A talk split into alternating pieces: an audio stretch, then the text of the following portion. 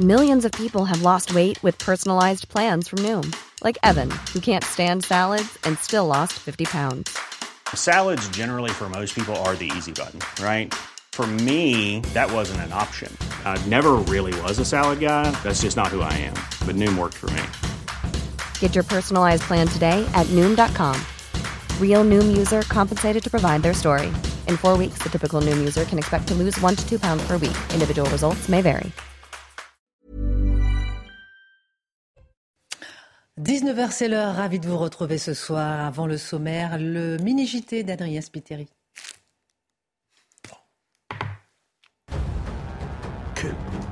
Le cercueil de la reine Elisabeth II s'est envolé pour Londres. Il a embarqué à bord d'un avion royal après avoir quitté la cathédrale d'Édimbourg. À Londres, la dépouille sera accueillie par le roi Charles III et d'autres membres de la famille royale avant de passer la nuit au palais de Buckingham. Dans un avis rendu public ce mardi, le comité consultatif national d'éthique juge possible la légalisation d'une euthanasie strictement encadrée. De son côté, Emmanuel Macron a annoncé le lancement d'une consultation en vue d'une possible loi fin 2023. Le chef de l'État assure n'avoir pas de position officielle sur ce sujet. Le cinéaste Jean-Luc Godard, qui s'est éteint à 91 ans, a justement eu recours à l'assistance au suicide. Selon le conseiller de sa famille, le réalisateur serait allé en Suisse pour cela. Dans le pays, il existe différentes formes d'assistance au décès. Figure majeure du cinéma des 50 dernières années, le cinéaste avait 96 ans. Et puis en Gironde, l'incendie continue de faire des ravages. Parti de la commune de Somos, le feu a déjà parcouru 1800 800 hectares. Plusieurs centaines de personnes ont été évacuées, notamment à Sainte-Hélène. Au total, 800 pompiers sont mobilisés sur place. Au sommaire ce soir, en Europe, la poussée de la droite nationale interroge. En Suède, les législatives voient la percée de l'union de la droite nationale et de la droite. En Italie, le même mouvement de fond avec les législatives du 25 septembre. De quoi ces percées électorales sont-elles le symptôme? La question de l'union des droites, l'édito de Mathieu Boccoté.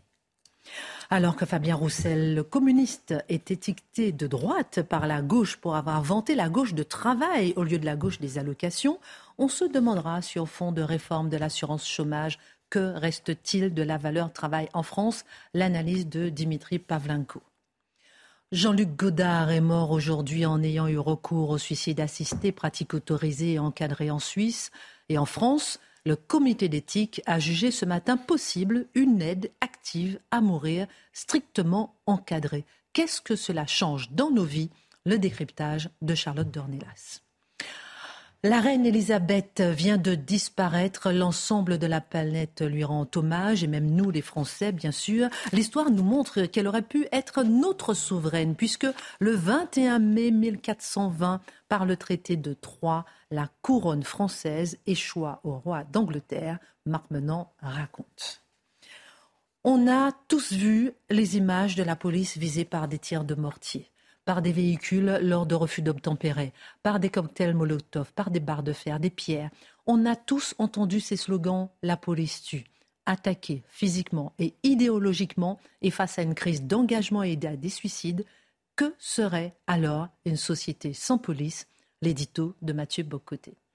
Une heure pour prendre un peu de hauteur sur l'actualité avec nos éditorialistes et nos journalistes. On commente, on décrypte, on analyse et c'est maintenant.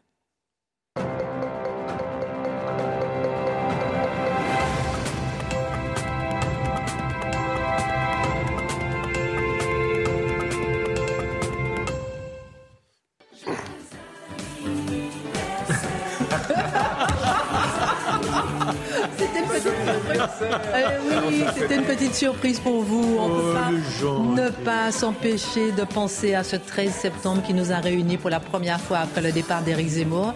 Quelle aventure depuis. Merci beaucoup pour votre présence, ma Charlotte. Oh là là, qu'est-ce qu'on vous aime. Mon Marc, toujours fidèle à lui-même. Oui, et merci de trôner, chère impératrice. Oh, merci. Car vous méritez largement ce titre. Vous enflammez les cœurs, vous rendez l'esprit en pleine prospérité et vous nous illuminez. Je vais, je vais noter, je vais noter, je vais me le relire dans des moments difficiles. Merci mon Marc, mon Dimitri, merci d'être avec nous, mon Mathieu Bocoté. Oh, Qu'est-ce qu'on vous aime? On m'arrête dans la rue. On aime Mathieu. On aime Mathieu. Moi, je me contente de dire la vraie reine est à Paris. Oh, c'est gentil comme tout. Alors, j'ai pas acheté de cadeaux, mais comme il y a quelqu'un à, Vichy qui m'a donné des cadeaux pour vous, je fais comme si c'est moi qui les ai achetés. Alors, en fait, euh, ce sont juste des bonbons de Vichy. Ah, ça se mange Pardon, excusez-moi. Pardonnez-moi de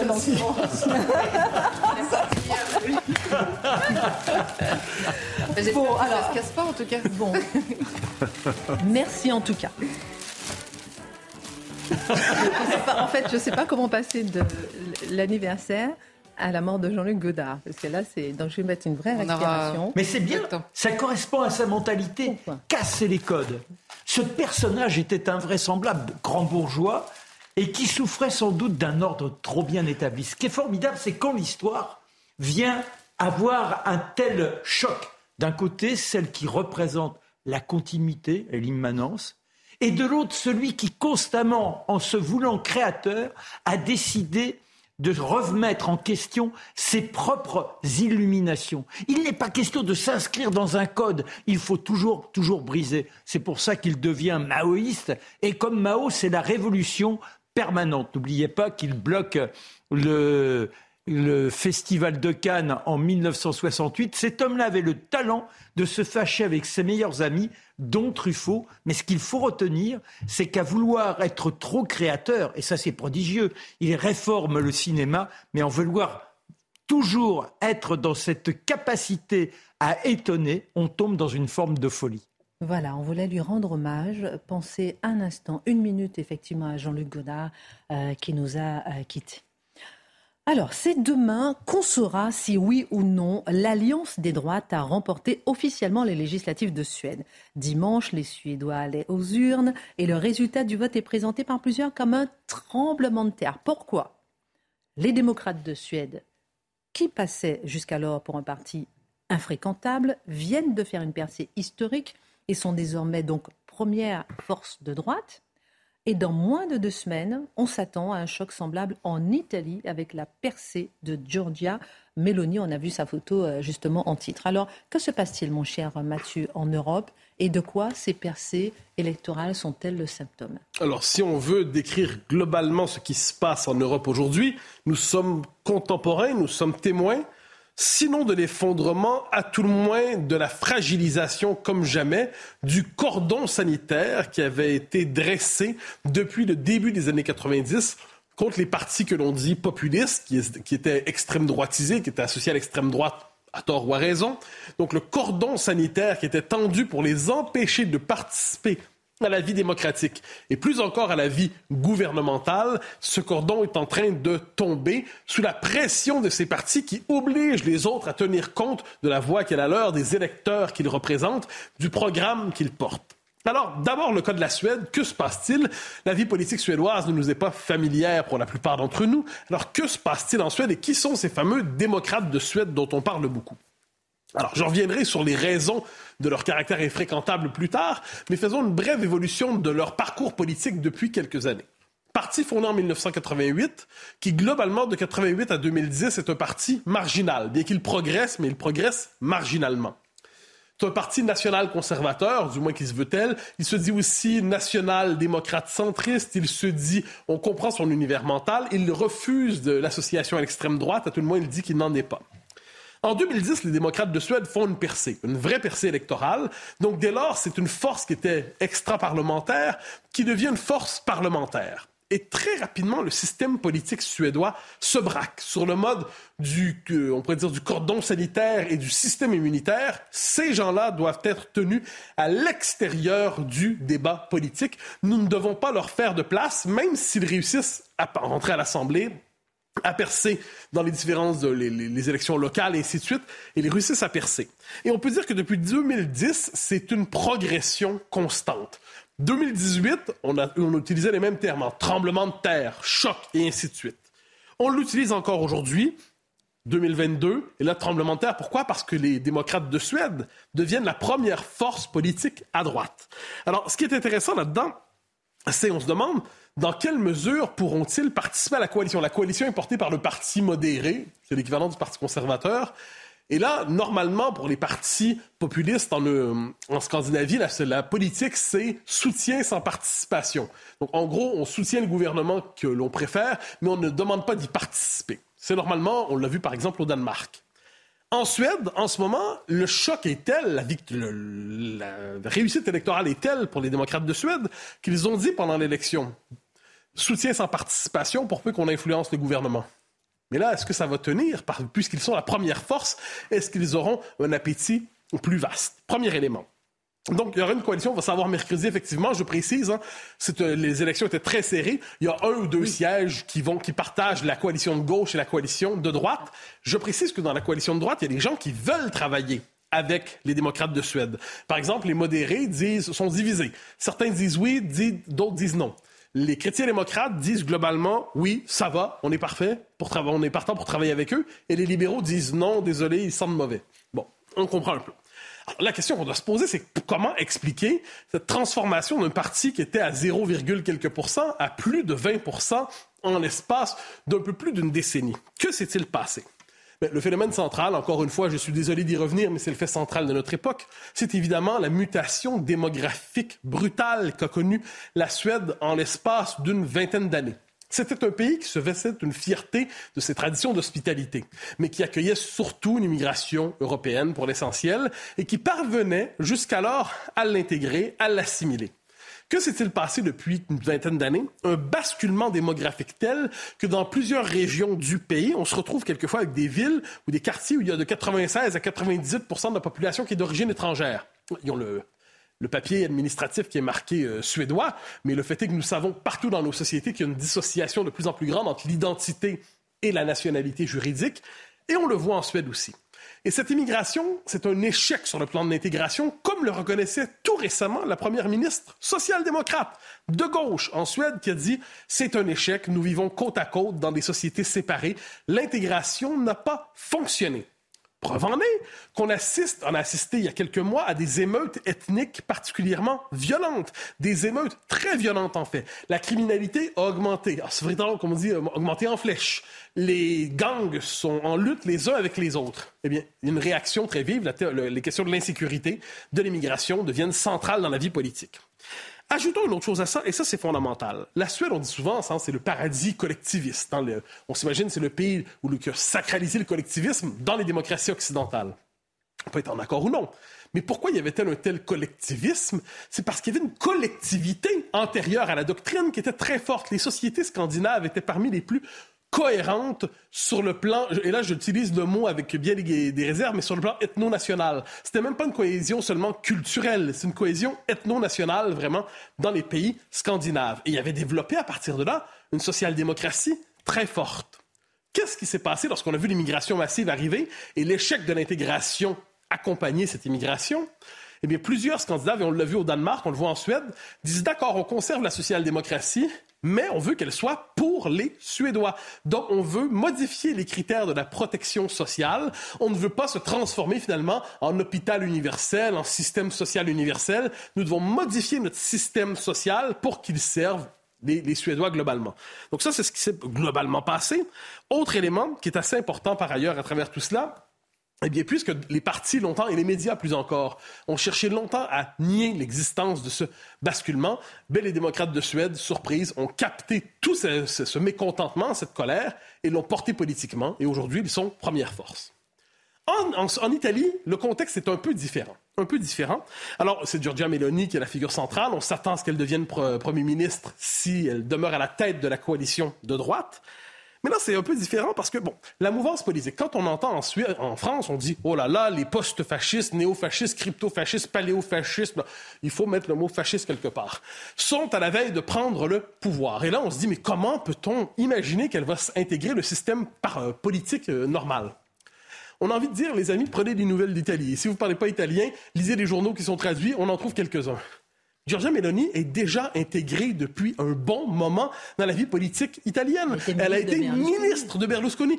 la mouvance qui est la sienne, j'y reviendrai, a été normalisée par Berlusconi. Euh, autrement dit, les Italiens ne voient pas Meloni comme une figure inacceptable. On ne cesse de répéter en France, oui, mais à 16 ans, elle a dit que Mussolini, elle l'aimait bien. En effet, elle a dit ça à 16 ans.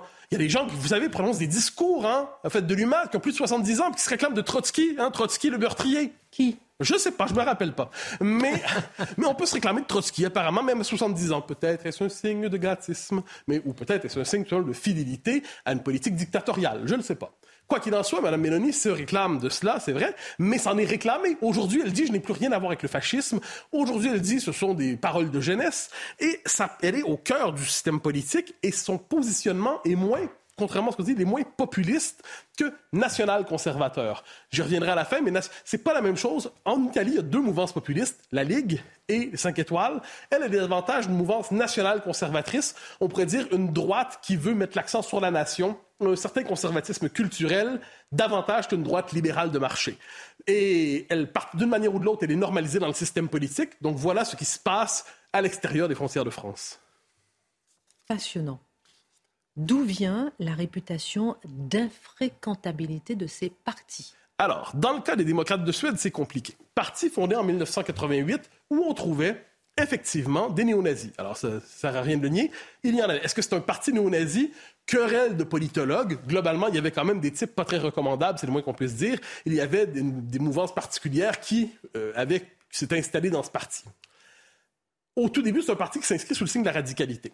À partir de 1995, Jimmy Ackerson, qui est le chef, encore aujourd'hui d'ailleurs, de ce parti, On a vu sa qui vient d'ailleurs des modérés. Donc c'est un homme qui vient de la droite classique mhm. et qui considère que la droite classique ne fait pas le travail. Donc il est à la recherche d'un véhicule politique qui va être capable de porter le programme qui est le sien. Il se dit avec d'autres, on va s'emparer des démocrates. Là, je résume vraiment, mais on va s'emparer des démocrates de Suède et on va, et on va en faire un parti eurosceptique, critique de l'immigration massive. On peut faire la liste. Et qu'est-ce qu'il va faire à partir du moment où il s'y installe? Il va multiplier les purges, il va multiplier les exclusions pour chasser, parce qu'il y en avait, les nazis, les fachos, les crânes rasés, euh, et ainsi de suite. Et j'ajoute qu'il le fait encore aujourd'hui, parce que c'est un parti, et ça c'est toujours le drame des partis populistes, c'est qu'on les accuse d'être fachos. Et donc, ils attirent par effet de contraste ceux qui, dans la société, se disent Ah, ben, je suis moi, je me sens moi-même plutôt euh, extrême d'une manière ou de l'autre. Et ils se sentent attirés par l'image du diable. Bon, ça fait partie de la vie politique. Quoi qu'il en soit, il a travaillé au fil des ans à se normaliser à chacun, chacun décide si oui ou non si ça a fonctionné, mais le fait est qu'aujourd'hui, en Suède, plusieurs considèrent que c'est un parti qui n'a plus rien à voir avec les quelques néo-nazis qui avaient à son origine et qui lui-même dénonce le racisme, le fascisme, le nazisme et ainsi de suite. Bon. Quoi qu'il en soit, la réputation d'infréquentabilité vient de là. Pour les... Euh, euh, pour les, euh, les frères d'Italie autour de Giorgia Meloni, mm-hmm. c'est différent. Parce que là, c'est un parti qui, à l'origine, si on remonte à loin, Giorgia Meloni est avec le MSI, le mouvement social italien, qui effectivement était néofasciste, mhm. qui est devenu avec euh, Gianfranco Fini dans les années 90 et 2000 post-fasciste, donc il rompait avec l'héritage fasciste. Et une tendance de cette mouvance s'est autonomisée, c'est devenu frère d'Italie. Et elle-même dit, je n'ai rien à voir avec le fascisme et ainsi de suite. Donc, est-ce qu'on est obligé de la croire ou non? Ça c'est la liberté de chacun, mais elle-même dit je n'ai rien à voir avec cela. Mais on comprend que dans les deux cas, l'origine trouble du parti, on aime lui ramener au visage pour leur dire vous êtes coupable de cela. En un mot, qu'est-ce qui fait en sorte qu'on peut ou non considérer qu'un euh, qu'un parti À quel moment on croit un parti que vous aviez des origines troubles et maintenant vous êtes normalisé? À quel moment on peut vous croire? D'abord le travail doctrinal qui est fait. Ensuite le jugement porté par les autres partis adverses. Le jugement porté par les alliés potentiels et finalement le système électoral. Le système électoral quelquefois force à des compromis que la doctrine s'interdit, mais le besoin électoral des uns et des autres exige. Dernière question. Quelle réflexion peut-on tirer plus largement de ces deux pays? Alors, les partis nationaux conservateurs, utilisons cette étiquette, c'est celle qu'ils revendiquent. Les partis nationaux conservateurs, leur contexte d'émergence, c'est pas les années 30 et les années 40, c'est les années 90. C'est la crise de la mondialisation, la crise du multiculturalisme, la crise de l'État-nation, la crise de l'immigration. C'est ça le contexte d'émergence de ces partis. Ça, faut simplement le rappeler. Donc, il faut peut-être éviter de prendre une lecture politique anachronique quand on les analyse. Ensuite, c'est la question de l'union des droites, simplement. Finalement, il y a deux grands modèles d'union des droites si on regarde le monde occidental. Il y a les États-Unis, il hein, faut le dire, c'est-à-dire où il y a deux grands partis et où toutes les tendances de droite convergent au sein du Parti républicain, où il y a Donald Trump et des figures centristes, tout ça dans le même parti. Et si on regarde l'Europe, ben, il y a trois modèles la Suède, où cette union des droites pourrait fonctionner, l'Italie, où elle semble fonctionner, et la France, où pour l'instant, il demeure impossible. À suivre. Absolument. Merci infiniment Mathieu pour cette analyse. Dimitri, après l'Union des droites, on va parler de cette querelle à gauche née ce week-end à la fête de l'UMA, quand Fabien Roussel qui est apparemment devenu de droite en fait. Hein. Le leader communiste a déclaré devant la presse que... l'excommunication, Voilà, je cite, la gauche devrait défendre le travail et le salaire et ne pas être la gauche des allocations, minima sociaux et revenus de substitution. Ça lui a valu effectivement donc des reproches de LFI, euh, du PS. Qu'est-ce que cela nous dit, euh, mon cher Dimitri, de la valeur travail aujourd'hui en France, au moment où on parle de grandes démissions, hmm. de pénurie de main-d'œuvre dans de nombreux secteurs? C'est vrai que ça paraît incroyable qu'on vous reproche de dire qu'on devrait défendre le travail et le salaire. Enfin, c'est vrai que le bon sens, quand même, est heurté par les critiques qui sont adressées à Fabien Roussel. J'ajoute, vous parlez du contexte, la grande démission, la pénurie, euh, au moment aussi où Emmanuel Macron veut à nouveau réformer l'assurance chômage, qu'il trouve encore trop généreuse, avec cette idée qu'il faudrait encore baisser l'allocation pour à ce moment-là rendre le travail attractif. C'est-à-dire que le travail ne doit pas être très très beau s'il faut baisser autant les allocations pour que ça, ça, vaille le coup d'aller bosser. Alors vous avez raison, Christine, je pense qu'il faut situer la réflexion au niveau de la valeur travail parce que c'est là que ça se joue. Autrement, on a du mal à comprendre pourquoi dans un pays où vous avez quand même 7% de chômeurs, ça n'est pas rien 7%, c'est pas 3%, hein, eh bien vous avez un million d'emplois vacants. Un million d'emplois vacants. Vous voyez, la France, c'est le pays d'Europe, avec la Suède d'ailleurs, euh, où les intentions des entreprises sont les plus élevées du continent. Vous avez des patrons qui augmentent les salaires de 10, 15, 20, 30% et qui ne trouvent personne. Euh, autre phénomène, c'est la progression continue de l'absentéisme. Vous avez un baromètre à G2R La Mondiale qui est paru aujourd'hui et qui nous donne ce chiffre assez incroyable. Aujourd'hui, hors congé, par salarié par an, 23 jours d'absence, c'est-à-dire un mois pratiquement. Vous vous rendez compte? 23 jours à euh, hors des congés. Hein. Euh, et d'ailleurs, ça n'est pas mieux dans le privé que dans le public, je le précise. Vous avez plus d'un sondé sur trois dans cette, enquête qui nous dit le travail, c'est mauvais pour la santé. Plus d'un sur trois. Voilà. Maurice Salvador l'avait chanté. Oui, oui. rien faire, c'est Comment comprendre aussi que vous ayez des gens qui aujourd'hui qui quittent un bon poste avec un bon salaire euh, pour euh, sans rien derrière? Voilà, planter des choux. La démission pour la démission, exactement. Alors, exemple tiré dans l'actualité de ces derniers jours, c'est la démission de la présidente de la RATP, voilà, qui a quitté son poste pour devenir aidante de ses euh, parents âgés. Et elle est saluée pour cela, alors que je pense qu'il y a quelques années, sinon on aurait eu du mal à comprendre la démarche. Aujourd'hui, elle est comprise, et même plus que ça. Alors sûrement que pour elle, présidente de la RATP, l'argent n'est pas un problème, mais on comprend surtout euh, à travers son geste que la carrière passe après la famille, et donc elle ne sent pas, elle ne se sent plus elles ne se sent plus d'obligation envers la société. Vous voyez, cette dimension-là de la valeur travail, elle a vraiment perdu de sa force. Vous pensez que la montée de l'individualisme transforme notre travail, notre rapport au travail Eh bien oui, je pense, oui, oui, je pense que ça joue beaucoup. Il y a aussi une bataille morale qui se joue autour du travail. Et c'est pas anodin, par exemple, de voir le projet d'Emmanuel Macron de transformer Pôle emploi. Mhm. Emploi, c'est quoi? C'est le poste. En France, travail. France Travail, c'est-à-dire le fait d'avoir une activité productrice de richesse. On veut plus d'une agence qui lutte contre le chômage, on veut une agence qui trouve un poste à chacun pour que le pays produise de la valeur. Vous voyez, c'est pas tout à fait la même perspective. On est dans la bataille idéologique, euh, dans cette, ce simple changement de nom, l'air de rien. Et en fait, vous regardez emploi contre travail, on retrouve à peu près le débat qui est né à gauche ce week-end. La gauche des allocs dont parle Fabien Roussel. C'est quoi la gauche des allocs? Bah, En fait, c'est la gauche qui dans les années 80, 90, et d'ailleurs une partie de la droite aussi, hein, a baissé les bras face au chômage de masse. Et finalement, s'est résigné à l'accompagner par euh, l'argent de la redistribution, par l'argent du chômage. Et c'est donc la gauche qui augmente massivement les impôts, qui alourdit le coût du travail, euh, qui fait les 35 heures, qui fait la CMU, qui fait les poches aux entreprises, etc. Et on sait maintenant, regardez le paradoxe qui est quand même incroyable, c'est combien cette politique de lutte contre le chômage a été finalement terriblement nocive pour l'emploi. Vous comprenez? C'est quand même bizarre. On lutte contre le chômage et c'est mauvais pour, pour l'emploi. Voilà. Alors Roussel, lui, avec sa gauche du travail, qu'est-ce qu'il fait en fait? Il rappelle simplement à sa famille politique qu'à la base, la gauche est ouvriériste, que la gauche s'est construite sur la défense du travail eh et des travailleurs. Le travail, c'est l'émancipation. Ça, c'était le grand message des syndicats, c'était le grand message de la gauche jusque dans les années 70. Alors évidemment, il y, a un calcul politique de la part de, de Fabien Roussel, évidemment, parce qu'il sait très bien quand, quand il parle de gauche des allocs, on va lui dire Ouh là là, vous parlez comme la droite, on n'est pas loin du cancer de l'assistanat de Laurent Vauquier. Mais il a en tête quelque chose, Fabien Roussel, euh, que peut-être les autres n'ont pas, c'est qu'aujourd'hui, vous avez tout un électorat laborieux qui travaille. Alors qui en veut peut-être à son patron parce que le patron ne l'augmente pas, mais qui en veut aussi à tous ceux qui sont juste à l'étage du dessous, hein, qui ne vivent que des allocations et qui vivent aussi bien, voire mieux que eux, qui bossent et qui parfois aussi euh, payent des impôts. Et cet électorat, où est-ce qu'il est parti aujourd'hui? Il est parti au Rassemblement national. Tout à fait. Voilà, Fabien Roussel le sait. François Ruffin à la France Insoumise le sait également, qui vient d'un territoire, la Somme, hein, et qui se le fait reprocher aussi. On n'a plus le droit de dire ça à la France Insoumise aujourd'hui. C'est politiquement incorrect. Alors, qu'est-ce que c'est le discours aujourd'hui de la gauche sur le travail? Le discours qui monte, en tout cas, et qui monte d'ailleurs dans toute la société, c'est celui de la gauche écologiste, qui nous dit que, en fait, le travail, c'est comme la croissance. S'il y en a moins, c'est mieux. Hein, c'est un peu l'idée. Et en fait, le travail n'est qu'une composante de la vie, comme la famille, les loisirs. Et avant de songer à ce que le travail va vous rapporter financièrement, il faut se demander si c'est utile socialement. Et à suivre cette logique, qui est quand même finalement en fait assez jolie, peut-être aussi assez altruiste, on en arrive à dire des trucs complètement absurdes. Je vous cite une phrase de Thomas Legrand, l'éditorialiste de Libération, hier, qui nous dit, tenez-vous bien, le revenu doit être partiellement décorrélé de la création de richesses. Bah, moi, j'appelle ça l'allocation chômage, en fait. Hein. Incroyable.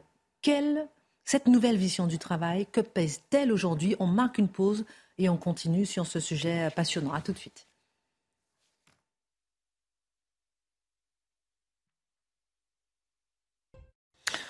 La Minute Info avec Adrien Spiteri avant de reprendre le débat sur la valeur travail avec Dimitri. Le cercueil de la reine Elisabeth II s'est envolé pour Londres. Il devrait arriver dans quelques minutes maintenant. Sur place, la dépouille sera accueillie par le roi Charles III et d'autres membres de la famille royale avant de passer la nuit au palais de Buckingham. À Caen, une enseignante a été agressée ce mercredi matin par un élève avec une arme blanche. Les faits se sont déroulés dans le lycée Malherbe, un établissement proche du centre-ville. Selon le syndicat FSU, ces jours ne sont pas en danger. L'auteur des faits a lui été interpellé par la police. Et puis, six départements du sud-est ont été placés en vigilance orange par Météo France. Après le pic de chaleur ce lundi, deux séquences orageuses distinctes vont traverser la France jusqu'à mercredi. Les Bouches-du-Rhône et l'Hérault font notamment partie des départements concernés. Merci Adrien Spéteri. Retour sur le plateau avec vous, Dimitri Pavlenko. On s'interrogeait sur la valeur travail. Mhm. Cette nouvelle vision euh, du travail, euh, qu'est-ce qu'elle pèse aujourd'hui concrètement? Bah, écoutez, euh, cette vision du travail comme une composante de la vie qu'on peut négocier, hein, je, je, reprécise, bah, je crois que c'est en train de devenir dominant et je pense que la crise du Covid, pour des raisons qui restent d'ailleurs un peu mystérieuses en partie, parce qu'il y, y, a ceux qui ont eu des métiers très difficiles, les soignants qui ont quitté le métier par dégoût, effectivement, cela on peut comprendre qu'il y a un moment, ils, ils, se disent peut-être euh, je vais prendre du recul sur le, sur le travail et peut-être faire autre chose. Mais bon, en tout cas, y a, le rapport au travail a changé. Et on le voit, et là, tous les recruteurs, tous les patrons à Pôle emploi, ils vous le diront, hein, les gens, ils disent aujourd'hui, moi, je veux un job qui ait du sens. Hein, je veux un métier attractif. C'est l'emploi qui doit être attractif. Hein. Euh, c'est pas le travailleur. Il y a inversion totale de, la hiérarchie des normes d'une certaine mm-hmm. manière.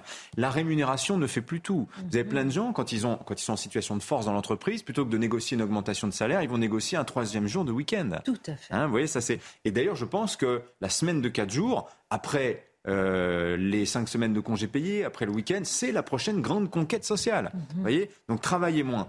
Et finalement, euh, je terminerai juste là-dessus, c'est comment ne pas voir la contradiction fondamentale qu'il y a entre cette nouvelle perception du travail collective hein, et l'exigence de pouvoir d'achat. Il va falloir choisir. Très très bonne analyse, en tout cas vraiment très intéressante de se pencher là-dessus.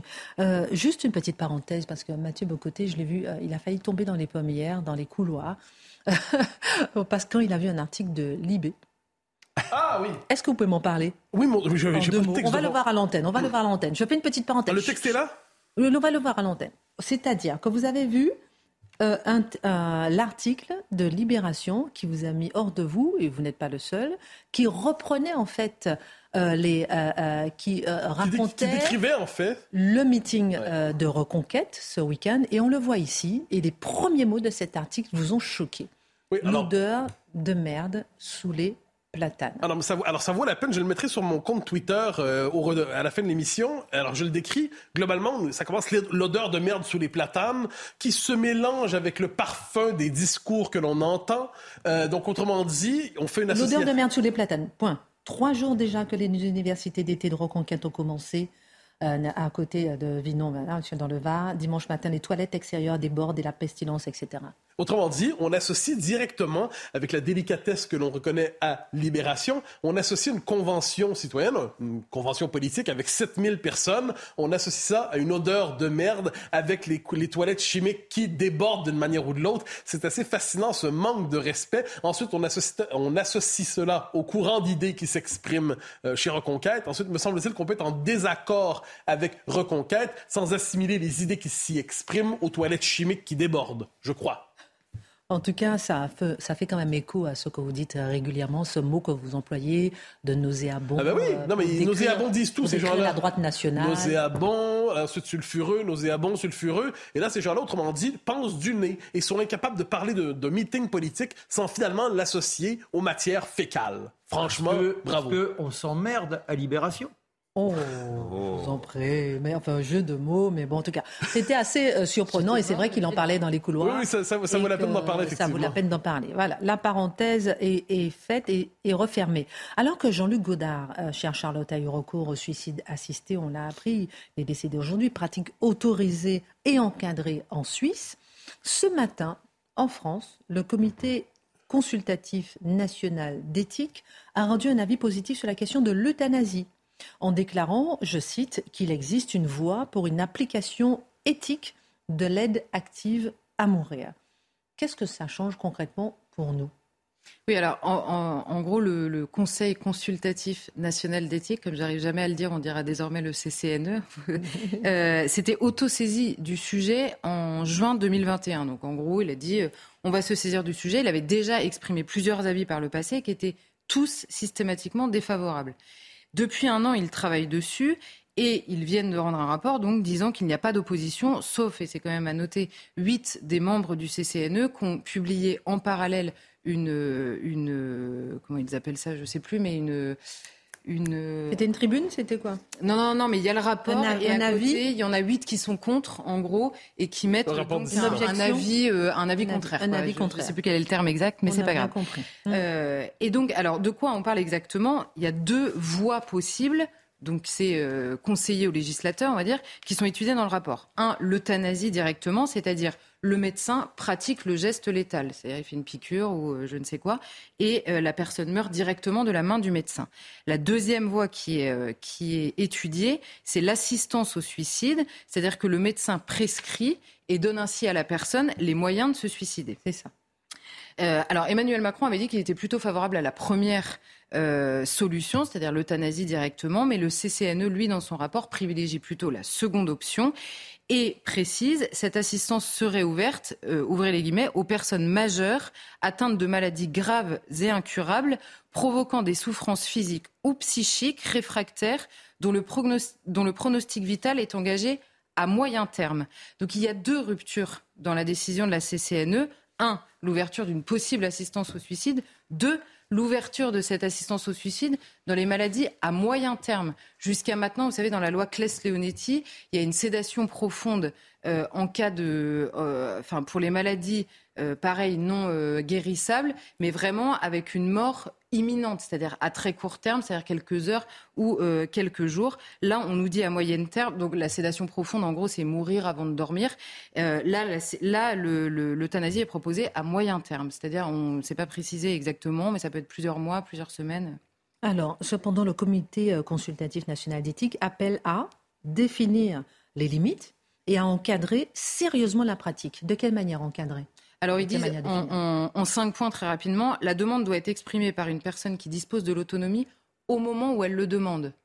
C'est-à-dire que quand vous êtes, moi si aujourd'hui je, signe un papier et je le réitère et je dis si jamais je suis dans telle situation, le problème étant que personne ne peut se mettre dans la situation dans laquelle on peut être à ce moment-là, euh, mais bon c'est la première chose qui est demandée.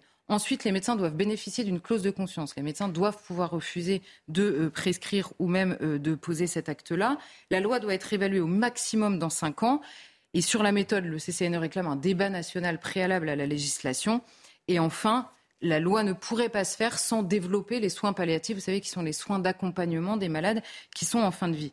Là encore, il y, a, deux problèmes. La question de l'encadrement. Alors, en bioéthique, euh, à chaque fois qu'il y a une loi, on nous dit il faut que ce soit strictement encadré. Le problème, c'est qu'en bioéthique, le cadre ne cesse de, changer, puisque quelle est la mesure du cadre euh, Quelle est la mesure des limites que l'on met sur le terrain de la bioéthique? Soit c'est l'éthique, c'est-à-dire le rapport du bien et du mal par rapport à l'homme, par rapport à ce qu'est l'homme. Mais alors, comment le CCNE nous explique lui-même qu'il y, y a cinq ans, il était encore radicalement opposé nous disant que l'interdiction de tuer doit rester un principe fondateur dans notre société, ce qu'ils écrivaient eux-mêmes il y a cinq ans. En cinq ans, l'homme n'a pas changé. C'est incroyable. Donc ça veut dire, et euh, Jean-François Delfrécy, qui qu'on a connu pendant le Covid, mais qui est le patron du CCNE, dans une interview qu'on avait faite à Valeurs Actuelles, je, je me rappelle, nous avait expliqué qu'il n'était pas capable de définir l'éthique et qu'il n'était pas non plus capable de différencier le bien du mal. Donc on lui avait dit, OK, mais c'est quoi votre métier alors euh, au Conseil consultatif national d'éthique? Et il nous avait dit, notre métier, c'est de comprendre la science, comprendre l'évolution de la société et d'essayer de les faire adhérer. Vous comprenez que si leur métier, c'est d'accompagner en gros les évolutions de la société en fonction des évolutions scientifiques, alors euh, il y a évidemment un cadre qui n'est que mouvant et qui pourra euh, sans cesse évoluer. La deuxième chose sur la méthode, on nous dit qu'il y a une convention citoyenne qui se lance en effet pour avoir des débats dans la société avant une possible législation. Le problème, c'est que le 2 septembre dernier, Emmanuel Macron s'est engagé en face de Lynn Renault, porte-parole de cette euh, cause-là, et lui a dit que ce serait acté dès 2023, euh, ce soir-là. Donc euh, la, question est de savoir quel sera d'abord, un, l'encadrement et on le sait, un encadrement à court terme, et deux, à quoi va servir cette convention citoyenne, puisqu'apparemment, c'est joué d'avance. Alors, Charlotte, est-ce qu'il n'y a pas, pour toi, une logique à laisser les gens choisir le moment de leur mort? Je cite dans la dignité, comme le prônent beaucoup d'associations bah alors là, je le ferai en trois points. D'abord, que signifie ce mot dignité? Moi, c'est la chose quasiment qui me choque le plus dans ce débat, parce que mourir dans la dignité, encore une fois, la dignité, soit elle est inhérente à l'homme lui-même, quelle que soit sa situation physique, psychologique, quel que soit son état de souffrance ou son état même de délabrement physique, soit la dignité est inhérente à l'homme, soit elle devient relative dans notre manière, nous, de nous regarder nous-mêmes et donc de regarder les autres. Mm. Si je considère que dans tel état, je ne suis pas digne, alors quel est le regard que je pose sur la personne qui est dans le même état en face de moi? Ce n'est pas seulement, je ne le pense pas nécessairement pour moi, il y a évidemment un regard plus large. Et, que devient la personne qui est atteinte de la maladie à côté? Est-elle moins digne? Meurt-elle dans l'indignité? C'est quand même un débat compliqué. La deuxième chose, c'est que on nous dit les personnes peuvent choisir le moment de leur mort. Alors, euh, c'est pour ça que ça s'appelle suicide assisté. Dans le suicide, en effet, la personne choisit le moment de sa mort, au moment du suicide. Là, la question qui se pose, elle se pose à la société, pas aux personnes qui veulent choisir leur mort, puisqu'on demande un suicide assisté. Donc c'est bien la société qui prend la responsabilité de dire on va vous aider à mourir. Or, aujourd'hui, la bascule énorme, elle est là. Aujourd'hui, quand quelqu'un se suicide, la société porte assistance elle ne porte pas un accompagnement au suicide. Donc euh, l'exemple le plus typique étant la personne en haut du pont qui saute, on envoie les pompiers. Et je pense que c'est assez naturel pour tout le monde d'appeler les pompiers pour aller aider la personne. C'est pourtant une personne qui souffre. Mmh. Et je rappelle que dans, dans, les, dans, les, dans les causes, il y a la souffrance psychique. En Suisse, vous pouvez, pour dépression, aller vous faire euthanasier en étant euh, physiquement, euh, physiquement euh, non atteint, c'est-à-dire avec une souffrance psychologique. Il ne s'agit pas de dénier ou de nier ou de minimiser la souffrance des personnes qui veulent mourir. Hein. Il s'agit de dire le sujet concerne la société et non pas ces personnes-là directement, donc ça nous concerne tous. Mais la troisième chose, et pour répondre plus directement à votre question, en effet, il y a une logique à cette réclamation. Cette logique, c'est un, une logique immortelle chez l'homme, c'est-à-dire la, tentation démiurgique, c'est-à-dire prendre la place de Dieu et donc maîtriser sa vie, sa mort, son sexe et, tout le reste. Et je pense qu'il y a une particularité de l'homme moderne qui est le refus absolu de toute dépendance euh, de toute dépendance au sens positif du terme, au sens beau du terme, c'est-à-dire que nous sommes dépendants de la nature, bah, de Dieu évidemment, je n'en parle même pas, de la nature, nous sommes dépendants de notre famille, de la culture, du pays qui nous a vu naître, de ce qui nous a précédés. Le moderne refuse tout ça. In fine, moi j'y vois la revendication d'un homme assez seul en fait, assez désespérément seul. Qu'est-ce que ça vous évoque, Dimitri, ensuite Mathieu et Marc, rapidement, euh, ce débat sur l'euthanasie? Bah, Moi, je, suis frappé par ce qu'a dit euh, Charlotte sur la relativité du bien et du mal. Euh, qui peut varier donc en l'espace de 5 ans. Euh, autre chose qui me frappe, c'est que je pense qu'il y, a le contexte euh, de vieille, comment dire, d'allongement historique de l'espérance de vie et qui fait qu'aujourd'hui on vit jusqu'à 80-90 ans, mais les 10 à 20 dernières années sont, sont souvent dans la dépendance et des années de souffrance des années qui ne servent à rien.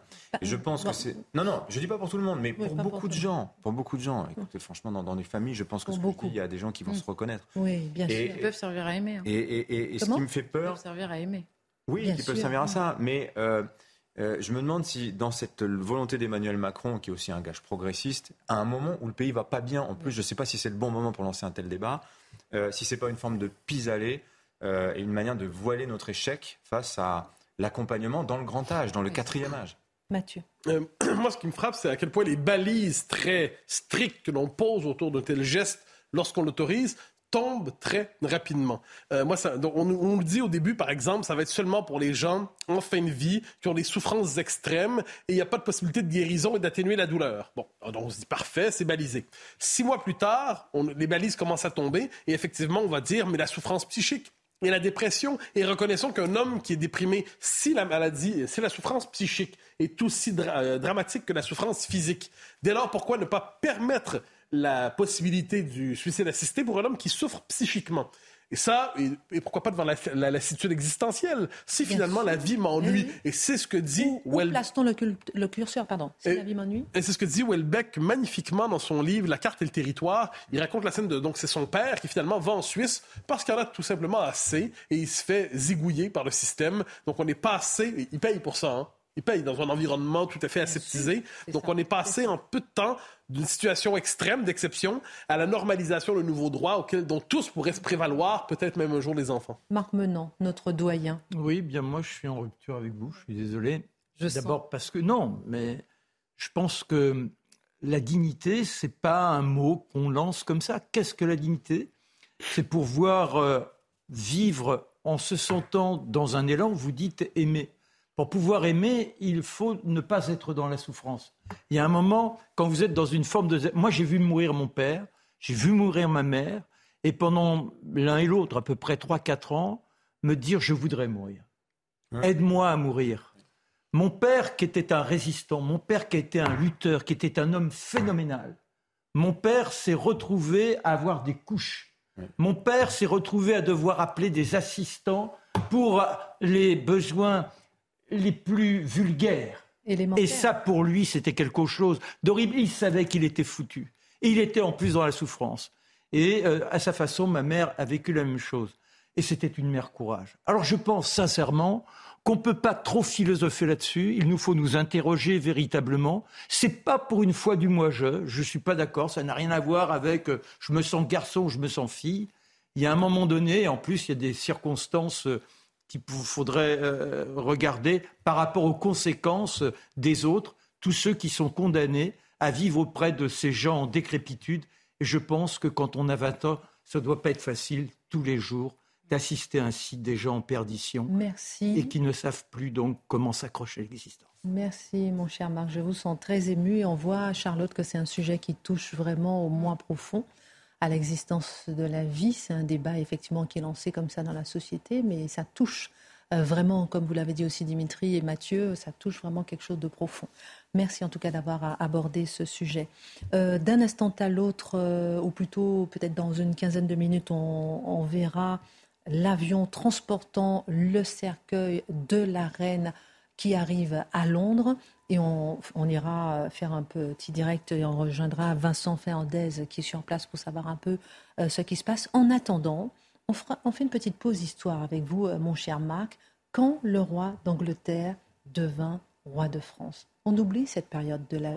ils en rêvaient d'un règne à l'autre, devenir roi de France. Il est vrai qu'avec euh, les parentés, certains avaient une épouse qui était française, parfois en tant que arrière-petit-fils ou même petit-fils, on disait, mais ma légitimité est d'être sur le trône de France. On ne va pas égrener tous ceux qui ont ce rêve-là. On va s'intéresser à Henri V.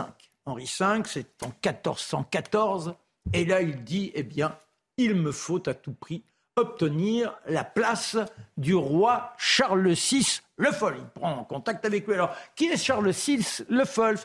C'est un homme qui, au départ, quand il prend le pouvoir, il n'a que 12 ans. Ma fille, ma fille de 8 ans, je fais une parenthèse, mais elle est dingue de vos histoires. Hein.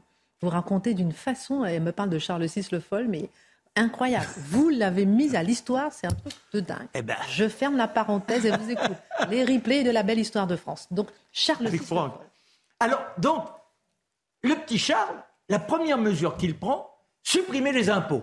Oh, vous oh. imaginez de qualité Ben oui, quelle qualité C'est extraordinaire, mais en revanche, il, n'a pas tous les pouvoirs et il y a la famille, les oncles qui cherchent à le dominer. Bah, ça va faire en sorte que comme eux, ils rétablissent les impôts, Paris entre en ébullition. Paris, alors il va y avoir plusieurs manifestations, les maillotins, ce sont les boutiquiers, ils vont chercher 200 2000 marteaux et hop, on fracasse la tête de ceux qui ramassent, qui récoltent les, impôts. Après, on aura Caboche, Caboche, il est bouché, oh là là Et tout ça, on est dans une folie totale avec un climat déjà qui a de grands caprices, des hivers où les peuples n'ont plus rien à manger, les loups rôdent dans la capitale et les Anglais finiront par pénétrer car euh, lorsque le roi Henri V que je vous ai présenté finit par déborder, il y a la grande bataille d'Azincourt et Azincourt, c'est la grande débâcle. Et les Anglais s'infiltrent un peu partout, ils conquièrent la Normandie. Le petit Charles VI, bah, au départ, je vous l'ai présenté, il est plutôt sympathique. Malheureusement, il a une première fièvre qui le place dans des perceptions où on se dit, ce garçon-là, il va pas très, très, très bien. Bon. Et un autre jour, il s'en va avec euh, ses troupes en Bretagne pour essayer d'instaurer l'ordre. Là encore, ça s'agite un peu trop parce qu'il y a les impôts. Et dans la forêt du Mans, soudain, alors qu'il est sur euh, son fier euh, cheval, il aperçoit un homme en haillons. Oh, il est là, il sort d'une léproserie, pauvre individu, et qui, en apercevant le roi, crie Sire, sire, sire, hardi, faites demi-tour, faites demi-tour. Ah, il est là, il, il, se demande ce qui se passe, les fièvres commencent à le submerger, et il y a un jeune garçon à côté qui est de sa suite, qui était endormi sur euh, son fier cheval, il laisse tomber sa lance, et à ce moment-là, boum, le roi se le met dans une furie, il trucide le pauvre lépreux, il trucide une partie de sa troupe, et on va l'écarter du pouvoir. Dans tout ça, derrière, imaginez ce que ça génère. Il a été marié à 16 ans avec Isabeau de Bavière. Oh, dès le jour où il se rencontre à Amiens, il est là en pamoison, il dit on se marie tout de suite. Vous avez compris que l'effervescence d'essence l'a gagné. Pas question d'attendre que la suite arrive d'Allemagne. Non, non, non, on se marie. L'étreinte, l'étreinte, l'étreinte. Et alors, notre Charles VI, eh bien, il est placé de côté par Isabeau de Bavière, qui va traiter, je vous passe tous les personnages secondaires, mais il y en a un dont le nom vous réapparaîtra aussitôt quand je citerai dans vos mémoires, c'est Jean sans peur. Alors Jean sans peur, il, il trame avec la reine un accord avec le roi d'Angleterre, et c'est comme ça que le roi Henri V, par le traité de Troyes, le 21 mai 1420, devient roi de France. Et un mois plus tard, il sera au Louvre et là encore, les conditions sont terrifiantes. Le peuple a faim, mais au départ, ils l'ont applaudi parce qu'il y a une sorte de paix qui s'instaure après tout ce que l'on a connu. Et c'est là que le pauvre Charles VII, Charles VII, il est à Bourges, lui, il n'est pas au Louvre, hein. il, est là dans, dans sa petite cour et voit apparaître cette jeune fille, Jeanne. Il y aura la grande épopée, mais elle a beau essayer de s'imposer, elle finit sur le boucher et les Anglais sont toujours en France le roi Henri V meurt, c'est son fils qui prend la succession, et le roi de France, le Charles VI le Foll, meurt deux mois après. Et nous aurons à Notre-Dame, eh bien, le petit roi qui apparaît quand euh, il se retrouve sur le trône par succession, il n'a que dix mois, et neuf ans plus tard, vous vous rendez compte C'est-à-dire que la France est toujours occupée par les Anglais malgré l'héroïsme de Jeanne. Il faudra à ce moment-là une association entre le descendant de Jean sans peur et Charles VII pour mater les Anglais et les bouter enfin. Mais on a le roi Henri VI qui se, il a été élevé à Vincennes et avec toute une suite, il marche vers Notre-Dame en majesté. Il y a une grande estrade et là, il distribuera le pain, le vin à la populace en hommage à son trône. Il finira, lui, malheureusement, bien plus tard, à la Tour de Londres, assassiné. Merci Marc pour cette plongée dans l'histoire quand le roi d'Angleterre devint roi de France? Et il le restera jusqu'en 1802 selon les traités. Ah oui, donc 1420. Euh, tout a commencé alors qu'on voit sur les images en direct l'arrivée euh, de l'avion euh, de Royal Air Force qui transporte le cercueil de la reine Elisabeth II qui arrive à Londres. le cercueil sera conservé à Buckingham Palace avant d'être transporté demain jusqu'à Westminster Hall, où il sera visible pendant quatre jours. On reviendra dans un instant lorsque l'avion et lorsqu'on verra, effectivement, il est en train d'atterrir, hein, lorsqu'on verra euh, évidemment le cercueil de la reine Elisabeth II sortir, transporter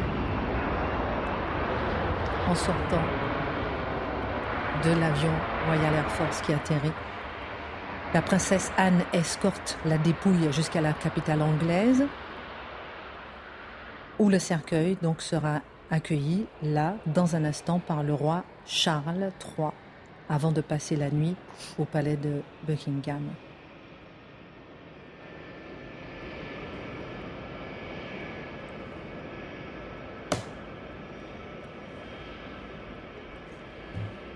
Mathieu, peut-être une réaction par rapport à... À l'arrivée du cercueil? À l'arrivée du cercueil, oui, on va rester un peu sur ces images. On met votre chronique, si vous permettez, de côté quelques instants. Euh, oui, qu'est-ce que ça vous évoque alors ben, Le phénomène d'hypnose, hein, le phénomène d'hypnose à la grandeur de la planète, c'est-à-dire on suit jusqu'au dernier mouvement, jusqu'au moindre centimètre, le mouvement de l'avion qui nous conduit au tarmac, qui nous conduit ensuite euh, à Buckingham Palace, qui nous conduit au cercueil, qui nous conduit à la première larme de Charles et la deuxième larme, une forme d'hypnose planétaire en ce moment. Et j'ai l'impression qu'une partie de nos sociétés aime se trouver en état d'hypnose. Ça faisait tellement longtemps qu'on ne pouvait pas communier dans un moment d'admiration, un moment de tendresse, un moment mélancolique. Donc c'est l'occasion pour plusieurs de confesser une mélancolie légitime, la mort de la reine, en fait, le rituel qui suit. En plus, ça nous rappelle, c'est quelque chose d'important, le besoin de rituel dans nos sociétés, le besoin de respecter le rituel du deuil, tout ça exposé à partir de la couronne d'Angleterre. Charlotte, est-ce que cette fascination euh, euh, pour euh, cette monarchie royale, on va dire pour cette monarchie, pour tout ce qui se passe au Royaume-Uni et dans le monde finalement, peut être transporté en France, selon vous? Bah, il y, a, en tout cas un intérêt qui, peut interroger sur le rapport des Français à, c'est-à-dire c'est pas je, je, pense même pas que ce soit pensé en termes de régime politique euh, là euh, tel quel. C'est d'abord 70 ans de règne donc c'est une femme qu'on a toujours connue quand même pour la plupart euh, d'entre nous. Elle a toujours été là et, ça a toujours été elle. Et je crois que c'est beaucoup plus le, rite la solennité l'aspect je sais pas, la, tous ces gestes millimétrés, ce côté, c'est cette horde de personnes qui finalement s'effacent complètement devant quelque chose qui les dépasse mais qui perdure. Je pense que c'est tout ça qui nous fascine euh, beaucoup plus que la question. Euh, ce serait un peu abusif, à mon avis, de se dire que dans la tête de tous les gens fascinés derrière leur télévision, il y a une remise en cause du régime politique français. Tout à l'heure, on avait, on le voyait pas à l'antenne, mais on avait le site euh, qui suivait un peu le site Fly Radar euh, où on pouvait suivre euh, le voyage de, l'avion qui transporte le cercueil et 600 000 personnes étaient connectées quand même en train de, regarder parce que c'est quand même un moment important. Dimitri, ensuite je viens à vous Marc. Dimitri, économiquement, on sait que le pays est à l'arrêt. Mhm. On en a déjà parlé, mais quand même, on, se pose quand même la question de, de savoir à quel point, malgré un pays à l'arrêt économiquement, tout s'est arrêté, tout, tout le monde s'est mis derrière ce drapeau, derrière cette couronne. c'est normal, c'est légitime.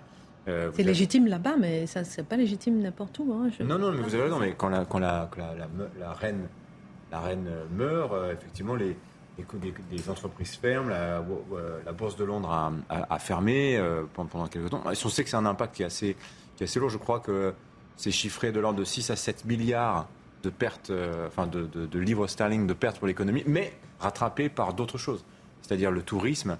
Vous avez des gens qui vont patienter plus de 24 heures pour euh, voir le, passer le, cercueil de la reine et pouvoir se présenter euh, face, à, face à elle. Cette exposition du corps aussi, euh, pendant 4 jours, on va voir la reine. Et on apprend des choses d'ailleurs assez étonnantes qu'on connaît mal chez nous parce que c'est, la monarchie britannique nous fait rêver, mais pas au point non plus d'en connaître tous les rouages. J'ai découvert par exemple que le domaine maritime côtier, donc les, les, premiers miles de, de mer le long des côtes britanniques, appartenaient au domaine royal. Ça veut dire que, par exemple, quand euh, le, Royaume-Uni plante des éoliennes offshore euh, au large de, ses côtes, eh ben, l'argent des concessions va dans les caisses du Trésor royal. en réalité, ça a été rétrocédé à l'État britannique, mais qui, verse une partie de la redevance à la couronne britannique, c'est-à-dire de 15 à 25% Donc c'est là qu'on mesure en fait le particularisme euh, britannique, qui, à bien des égards, nous est, assez, assez étranger. Hein. Marc Menant, euh, on a vécu au rythme, et vous particulièrement, au rythme de tout ce qui s'est passé depuis le décès. D'ailleurs, on l'a vécu ici avec vous direct, hein, l'annonce du décès de la mort de la reine Elisabeth II. Euh, on voit à quel point, euh, comment dirais-je, c'est important pour le monde, c'est important, c'est un moment qui s'arrête, c'est une succession de moments forts. Et maintenant, son cercueil, sa dépouille qui arrive à Londres, avec toute la population qui l'attend, euh, comment est-ce qu'on peut expliquer ce que le pays ressent en ce moment? Ben, Une métaphore. L'avion, on est dans le ciel. Vous partagez on est, On est entre le divin, la transcendance, et puis le terrien. Et c'est ce qu'elle représente.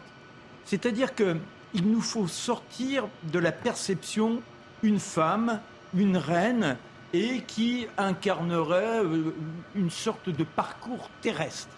Là, c'est au-delà de ça.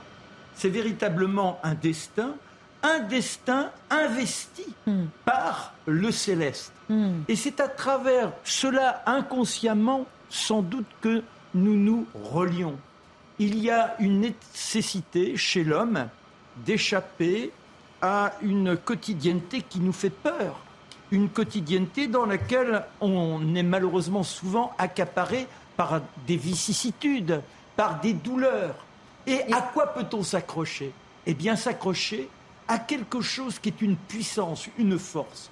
Et à l'incarner cette force. Et je pense que c'est pourquoi il y a euh, cet euh, engouement à travers toutes les images qui nous sont données, engouement d'autant plus fort que le décorum nous place hors du temps. Mon cher Marc, alors qu'on voit donc euh, l'avion Royal Air Force transportant euh, la dépouille de la reine arriver, je vais vous poser une question personnelle, si vous permettez.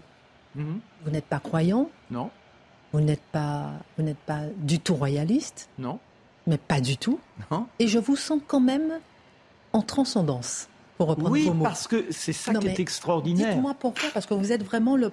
Non mais... Ah, moi je suis le... Pas anglais non plus d'ailleurs. Non, non, non, voilà, je suis le républicain impie qui loue les lumières d'Hydro. Et... Vous êtes quand même le profil type de la personne qui pourrait, par exemple, éteindre sa télé. Et pourtant non, vous êtes non. fasciné. Pourquoi? Bah parce que, euh, d'abord, euh, le fait d'être à l'antenne, d'avoir envie de proposer aux uns et aux autres un regard en ayant rebutiner les éléments dont je dispose sur la vie de la reine, m'être imprégné de ce qu'elle représente et d'essayer de faire comprendre à ceux qui nous faisaient l'honneur de nous regarder que nous n'accompagnons pas donc un parcours terrestre, mais la représentation d'une transcendance. Et ça nous permet sans doute de nous replacer au contact de nos ancêtres qui vilipendaient souvent le roi, qui étaient en guerre souvent avec le roi, et qui pour autant, lorsqu'ils mouraient ou quand ils naissaient, ils en appelaient au roi comme si c'était leur salut, d'où le lever des écrouelles qui était constant au roi d'Angleterre et au roi de France. Merci euh, beaucoup, mon cher Marc. On va se quitter ici, laisser la place à Pascal Pro, mais on va rejoindre Vincent Fernandez sur place. Le convoi funéraire transportant le cercueil va se diriger donc vers Buckingham Palace où le roi Charles III, accompagné de la reine consort Camilla, va l'accueillir. Le nouveau prince de Galles, William, et la princesse Kate sont présents au palais. C'est la première fois que les quatre membres de la famille royale se retrouvent ensemble depuis l'annonce du décès de la reine Elisabeth, n'est-ce pas, Vincent Fernandez? Absolument. On attend, euh, en tout cas, Charles est arrivé euh, tout à l'heure, il y a à peu près euh, une heure et demie, ici, juste devant nous, à quelques dizaines de mètres de nous. C'était un moment très particulier parce qu'autour de nous, il y a énormément de personnes, évidemment. Les personnes qui sont autour de nous, eh bien, ce sont les, les, les, les premiers, les premiers fans, entre guillemets, de la famille royale. Ils sont venus, ils sont là depuis 5-6 heures, ils attendent de voir le roi Charles III. Ils ont attendu également le moment, ils attendent le moment où le cercueil passera devant eux et ce moment où le roi est arrivé euh, littéralement devant nous. Toute la foule s'est levée d'un coup. Et c'est vrai que c'est assez surprenant d'ailleurs parce qu'il n'avait pas réellement de dispositif de sécurité. En tout cas, l'escorte nous paraissait, nous, en tant que Français, euh, plutôt, euh, plutôt légère. Et cette voiture qui est donc passée juste à côté de nous. Et on a vu le roi Charles III, eh bien, faire euh, un salut, euh, salut royal à la foule et les yeux des, Britanniques empreints de, fierté, empreints également euh, d'émotion. On a entendu eh bien également des réactions, oh le roi Charles III nous a fait nous a fait un, salut un salut royal entre guillemets. Et c'est vrai que c'est à ce moment-là qu'on se rend compte vraiment de ce qu'il se passe. difficile de trouver des, des, des mots pour pour pour, euh, comment dire, pour décrire ce qu'il se passe, j'allais dire euh, ferveur, euh, une unité nationale autour de, ce qu'il se passe. J'aimerais vous montrer deux personnes qui se trouvent à côté de nous depuis 6 heures désormais. C'est Rob et, Jennifer. Tous les deux, eh bien, le fils et la maman qui sont venus avec euh, euh, toujours le sourire malgré la pluie d'ailleurs, hein, euh, qui sont venus avec avec leur chaise, avec le café. Ils suivent la famille royale, en tout cas la reine Elisabeth II, depuis des années et des années. Ils ont assisté à des événements des centaines de fois. Ils ont vu la reine Elisabeth II plusieurs fois. Ils sont venus avec leur café. Et pour la petite anecdote, puisque on vous parle un petit peu des, des coulisses également. Et d'ailleurs, c'est très anglais cette unité, ce savoir-vivre. Ils sont venus tout à l'heure, et eh bien, avec des cafés des pâtisseries qu'ils ont offert euh, au public euh, présent en masse ici, aux journalistes euh, également. Voilà pour vous donner un petit peu la température de ce qu'il se passe ici. On attend désormais dans quelques dizaines de minutes le cercueil de la reine qui, qui passera évidemment juste à côté de nous. Rob et Jennifer qui nous disaient d'ailleurs au passage que ce qu'il se passe ici à Londres, eh bien, ça leur rappelle, ils y ont assisté d'ailleurs, les funérailles de la princesse Diana, cette espèce de ferveur, les personnes qui se massent derrière les barrières de sécurité avec le drapeau, le Union Jack, avec des parapluies également euh, qui arborent le, drapeau euh, euh, britannique. Euh, à la suite euh, de cette, journée où en fait tout simplement Londres va à nouveau accueillir euh, sa reine, le dernier retour, le dernier passage de la reine à Londres. Charles va donc l'accueillir avec Kate et William notamment. L'autre grosse journée, eh bien ce sera bien évidemment demain à 14h22. C'est cette procession qui partira de Buckingham Palace jusqu'au Westminster Hall. On attend énormément de monde dans les rues de Londres. Il y en a déjà énormément et ça donne en quelque sorte le pouls de ce qui va se passer demain après-midi. Ici, on sent vraiment l'histoire qui s'écrit, l'histoire de, tout un pays et même de plusieurs pays euh, d'ailleurs euh, qui, s'écrit ici euh, actuellement et cette émotion empreinte d'une ferveur également qui, soulève les foules, entre guillemets en tout cas, qui amène énormément de monde ici. Farandez, et pendant que vous euh, parliez, bien évidemment, je remercie Christine Kelly et, son équipe euh, qui euh, ont quitté le plateau pour accueillir à l'instant Elisabeth Lévy, Philippe Bilger, Jérôme Béglé et Olivier D'Artigol, et de voir ces images qui, disons-le, sont absolument sidérantes. C'est-à-dire que je n'ai pas souvenir d'une séquence aussi longue après le décès d'une personnalité mondiale. Nous sommes aujourd'hui mardi. Euh, la reine est décédée depuis jeudi soir, c'est non-stop.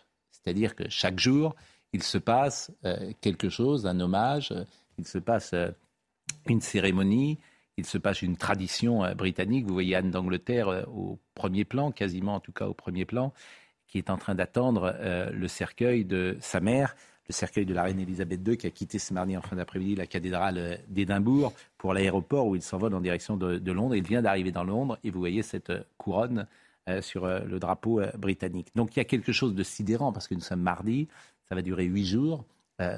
c'est unique me semble-t-il, euh, dans, Euh. dans l'histoire mondiale, euh, qu'une personnalité, je le répète, euh, soit décédée et que chaque jour, chaque jour soit mise en scène euh, une cérémonie, un hommage euh, à, à- à sa mémoire. Regardez cette image. La mort de Ça, c'est- Lady ça, Di, c'est- ça, ça, a c'est- Voilà. duré assez longtemps. Regardez Hein. cette image qui est absolument euh, sidérante et peut-être euh, peut-on marquer quelques secondes euh, de silence.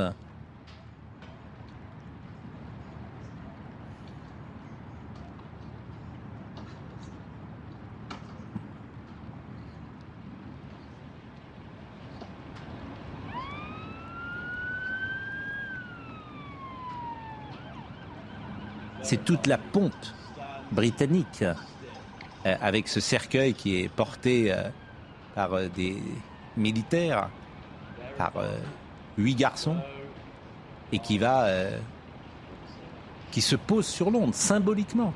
La reine est de retour sur en Angleterre et elle est de retour à Londres.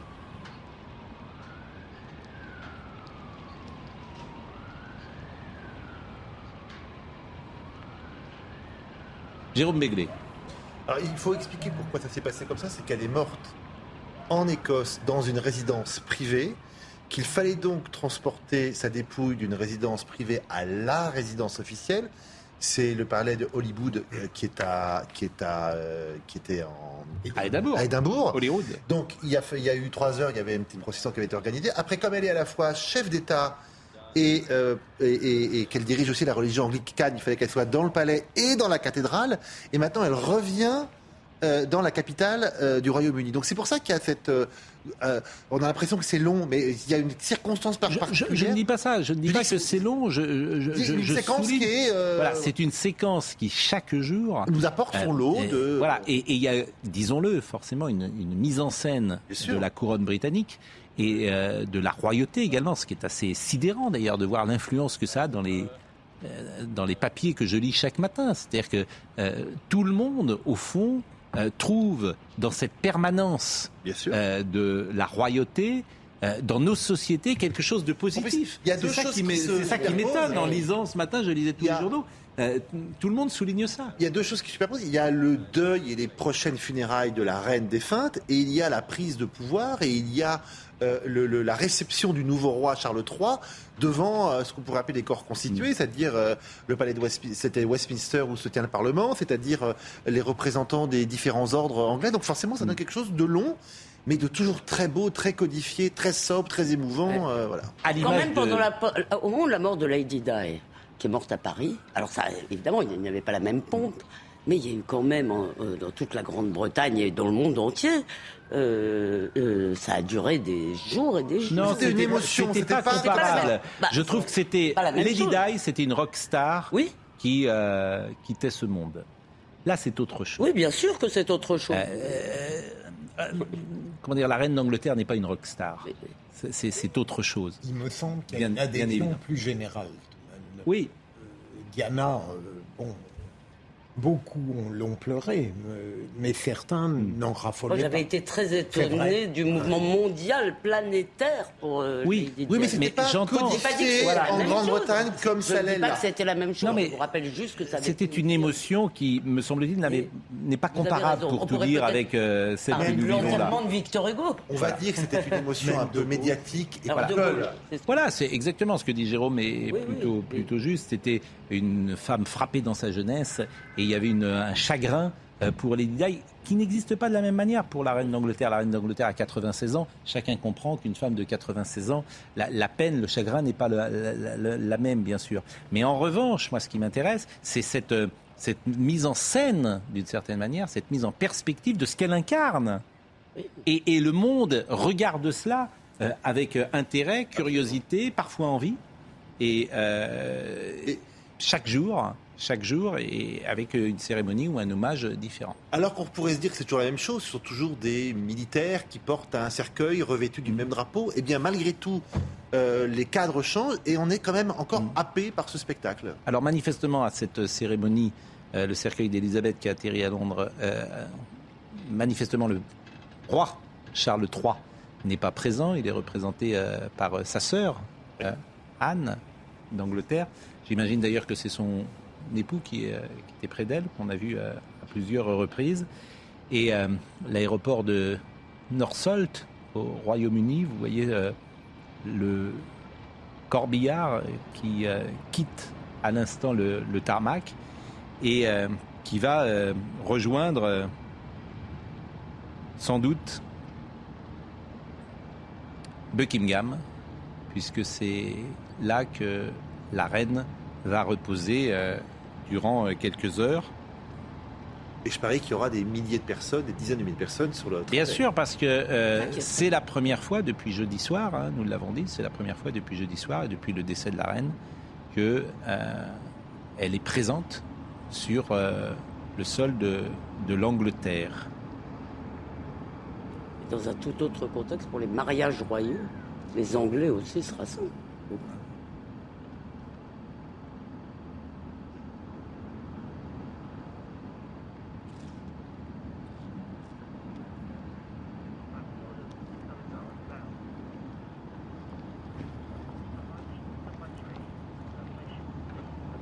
Vincent Farandez euh, est toujours avec nous, bien évidemment, et il pourra euh, intervenir sur le trajet, la dépouille d'Elisabeth II, euh, qui va rejoindre, je le disais, Buckingham, et la capitale se prépare à vivre cinq jours intenses d'hommage, de recueillement. Ce cercueil qui est accompagné par la princesse Anne et qui devrait être accueilli à son arrivée par le roi Charles III, j'imagine, à, Buckingham. Vincent euh, Farandez, euh, je disais à l'instant que le roi Charles III n'est pas sur le tarmac. Est-ce que vous savez euh, où il se trouve Ah oui, euh, le roi Charles III est actuellement à Buckingham Palace avec euh, la reine consort euh, Camilla. On le sait pourquoi, Pascal, parce qu'il est passé juste derrière nous il y a à peu près une heure et demie, en fait, de retour d'Irlande du Nord. il a fait tout ce, trajet, en fait, dans Londres également, comme va le faire un petit peu le, cercueil de, la reine dans, quelques dizaines de, de, minutes. Désormais, il est passé ici, juste ici, parce que cette route que vous voyez là mène directement à Buckingham Palace. C'est à peu près à 200 mètres d'ici. Il est passé il y a une heure et demie. Et c'était assez surprenant d'ailleurs ce, moment. Toute la foule s'est levée, euh, euh, s'est levée d'un coup parce qu'on ne l'attendait pas. Euh, ici, à ce moment-là, le roi Charles III, une escorte très maigre, j'allais dire. nous, en tant que Français, en tout cas, c'est surprenant de, voir ce dispositif de police autour de la voiture du roi Charles III. eh bien, ce dispositif assez maigre. Et le roi Charles III qui a donc fait ce, salut royal à la foule, aux gens qui étaient juste à côté de nous. Il y a énormément de monde, ça, il faut vraiment bien se rendre compte de, la foule qui se masse derrière les barrières de sécurité. Donc le roi qui a fait ce salut royal et j'ai vu à ce moment-là dans les yeux des Britanniques qui attendent depuis maintenant 6 heures ici, eh bien cette fierté, cette émotion de voir le roi et que le roi les salue. C'était vraiment un moment euh, très particulier, euh, très singulier ici parce que euh, c'est l'histoire qui s'écrit à Londres, l'histoire qui s'écrit au Royaume-Uni, l'histoire anglaise. Maintenant, on attend évidemment les Britanniques qui, qui, attendent depuis maintenant 6 heures, attendent le passage du cercueil de la reine, une manière pour eux de lui rendre un dernier hommage. Les personnes qui sont juste à côté de nous d'ailleurs, eh bien, ont prévu d'aller à Westminster euh, dans quelques jours, peut-être faire 20, 30 heures de queue, mais en tout cas d'aller voir le cercueil et de rendre ce dernier hommage devant le cercueil à la reine Elisabeth II. Cette nuit, euh, Vincent Farandez, le cercueil de la reine Elisabeth sera à Buckingham. Il va rester combien de temps? Il va rester pour la nuit, euh, ce cercueil dans la ballroom exactement à Buckingham euh, Palace, le temps eh bien, euh, que la famille royale également rende un dernier hommage à la reine Elisabeth II dans le palais royal et sera ensuite transporté sur ce cercueil, transféré au Westminster Hall, un peu plus loin, à peu près allez, 1 km 5, 2 km de Buckingham euh, Palace. À 14h22, très précisément, il y aura cette procession euh, qui partira de Buckingham jusqu'au Westminster Hall. Euh, une procession qui durera 38 minutes, qui arrivera donc sur place à 15h. Il y aura une courte messe à 15h. Et ensuite, Big Ben sonnera également. Il y aura des tirs de l'artillerie royale. Et ensuite, les Britanniques pourront venir se recueillir auprès du cercueil de la reine. Le cercueil qui sera accompagné pendant 38 minutes par le roi Charles III évidemment, par la famille royale, par la garde royale. Il y aura énormément de monde dans les rues de Londres, bien évidemment. Il y a déjà beaucoup, beaucoup, beaucoup de monde autour de nous. Ça donne un petit peu le pouls de ce qui se passera demain à partir de 14h22 hors local, donc 15h22 euh, en France. Demain, donc, euh, sont prévues encore des cérémonies et des hommages, mais euh, à partir de jeudi, jeudi, vendredi, samedi, dimanche, avant les funérailles, est-ce qu'il est prévu des cérémonies ou des hommages particuliers, Vincent? Alors, oui, c'est-à-dire que les Britanniques, pendant quatre jours, vont pouvoir venir se recueillir auprès du cercueil de la reine. Vous savez, le protocole normalement prévoyait euh, que le cercueil de la reine soit euh, disponible, j'allais dire, pour, pour rendre hommage à la reine 23 heures sur 24 euh, de jeudi jusqu'à lundi matin. Finalement, le protocole a un petit peu changé. Le cercueil de la reine sera visible 24 heures sur 24 à condition de s'armer d'énormément de patience. 20 à 30 heures d'attente.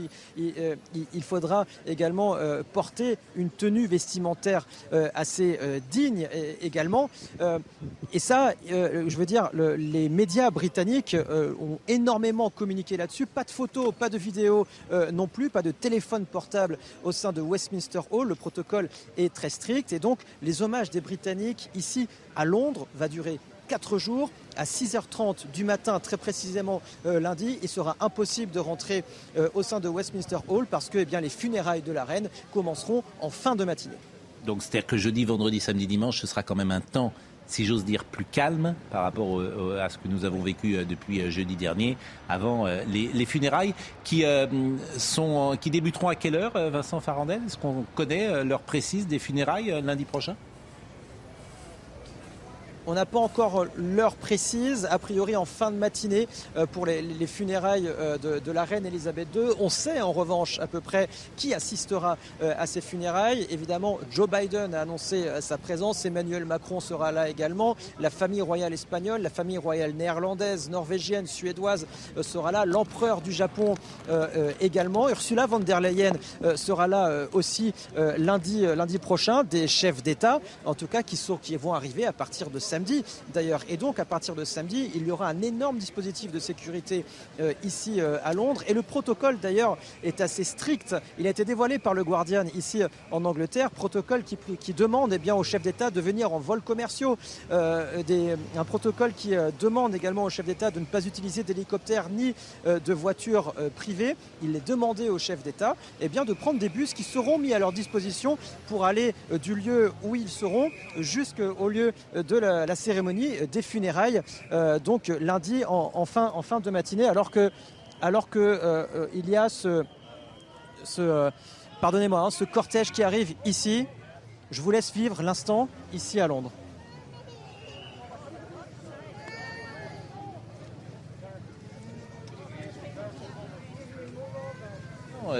Vincent, je n'imaginais pas qu'il soit, que vous soyez aussi proche euh, je ne pense pas que c'est le cortège, effectivement. Euh, vous êtes où précisément, Vincent, en ce moment? Non, ce n'est pas le cortège de la reine, effectivement. Euh, c'est pas le cortège de, la reine, effectivement. Je n'ai pas pu voir qui était, euh, qui, était à l'intérieur, mais effectivement, nous sommes tout près. C'est-à-dire que tout à l'heure, quand le roi Charles III est arrivé à Buckingham, il était littéralement ici, à quelques dizaines de mètres de nous, sans réellement euh, de, sécurité d'ailleurs. Et euh, c'est pour ça qu'on a pu le voir faire le, salut royal tout à l'heure. Et c'est vrai que c'est très impressionnant de voir, de savoir que eh bien, le cercueil de la reine sera juste derrière nous tout à l'heure, que le roi Charles III est passé juste à côté de nous tout à l'heure. Vincent, vous êtes à Buckingham. Vous êtes tout proche de Buckingham. Oui, alors on est exactement. Oui, absolument, c'est à 200 mètres d'ici. Donc effectivement, l'aéroport de Northvolt euh, est, à 10 km. Voilà, et à 10 km. Donc on, peut, on peut imaginer, on peut imaginer que euh, effectivement euh, le cercueil arrive dans une dizaine de minutes. Alors je le disais en, en ouverture tout à l'heure on est sidéré de cette séquence qui se prolonge depuis euh, jeudi dernier. Et euh, je vais citer Dominique Grimaud qui nous écoute, qui dit Personne au monde pourrait déclencher une telle émotion, une telle ferveur, une telle unité. Obsèque unique, peut-être dans la grande histoire, avec celle particulière de JFK en, 63. C'est vrai que euh, personne, je veux dire, ni la mort du Gérald de Gaulle, ni la mort des papes, et Jean-Paul II pourtant était un pape immense, n'a provoqué une séquence aussi longue qui euh, vont rendre ces euh, obsèques uniques. Il y a peut-être aussi une autre dimension, je suis d'accord avec ce que vous avez dit, je n'ai pas, pas souvenir depuis que je fréquente des plateaux à vos côtés d'être confronté à un temps suspendu de cette nature-là. On est habitué à commenter, à, à décrypter l'actualité qui va de zig à zag, qui est tumultueuse, qui est orageuse. Et là, c'est un temps long qui s'installe avec ces images. On a pu les commenter au début en évoquant la monarchie, son évolution, les sujets euh, qu'on peut traiter. Mais là, je, trouve qu'on est de plus en plus interdit, quoi, interdit. Je ne sais plus ce qu'on peut dire d'autre, si ce n'est que d'observer ce protocole au millimètre près, ce qui aussi est quelque chose dont on n'a pas l'habitude au final dans nos régimes euh, un peu là aussi euh, euh, par-dessus tête parfois sur les protocoles ou sur ce qu'on peut voir. ça va tenir jusqu'à, bien sûr, et le récit va s'étendre jusqu'à lundi, mais après, il y a une autre séquence qui s'ouvre.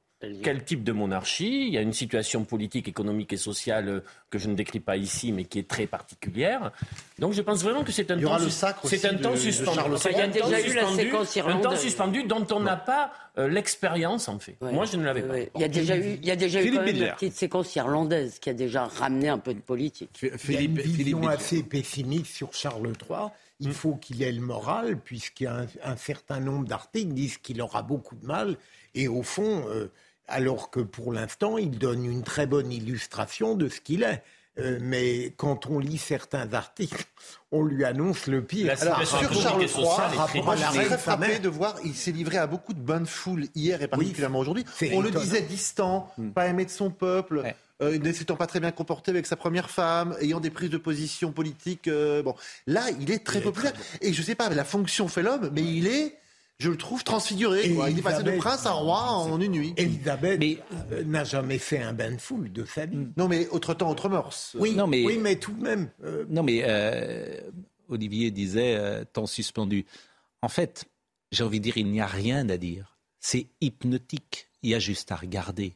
C'est-à-dire que ce que nous disons là, nous traduisons, je pense, que les uns et les autres, devant leur poste, pensent et s'ils étaient à notre place, sans doute diraient-ils euh, des choses comparables.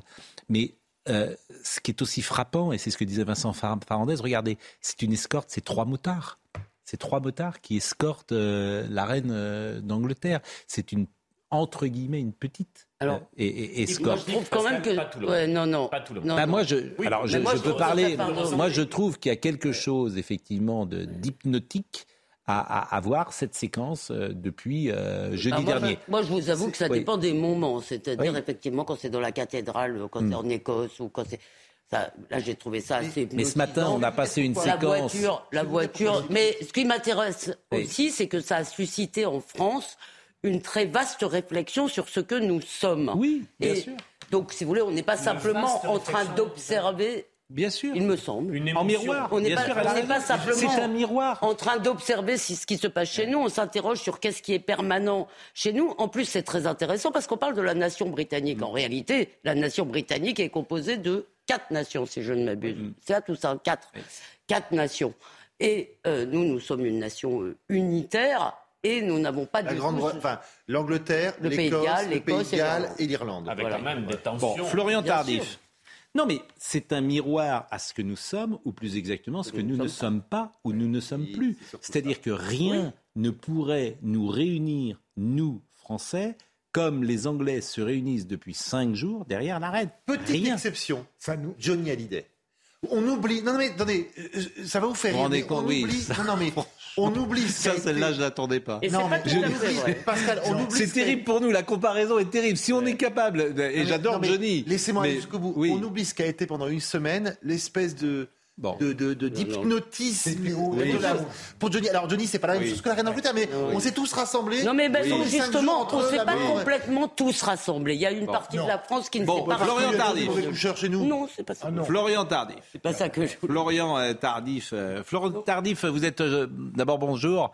je le disais à Régine Delfour et, je vous le dis à vous, comme je le dis à, à Vincent Farandez. Je vous envie, Florian.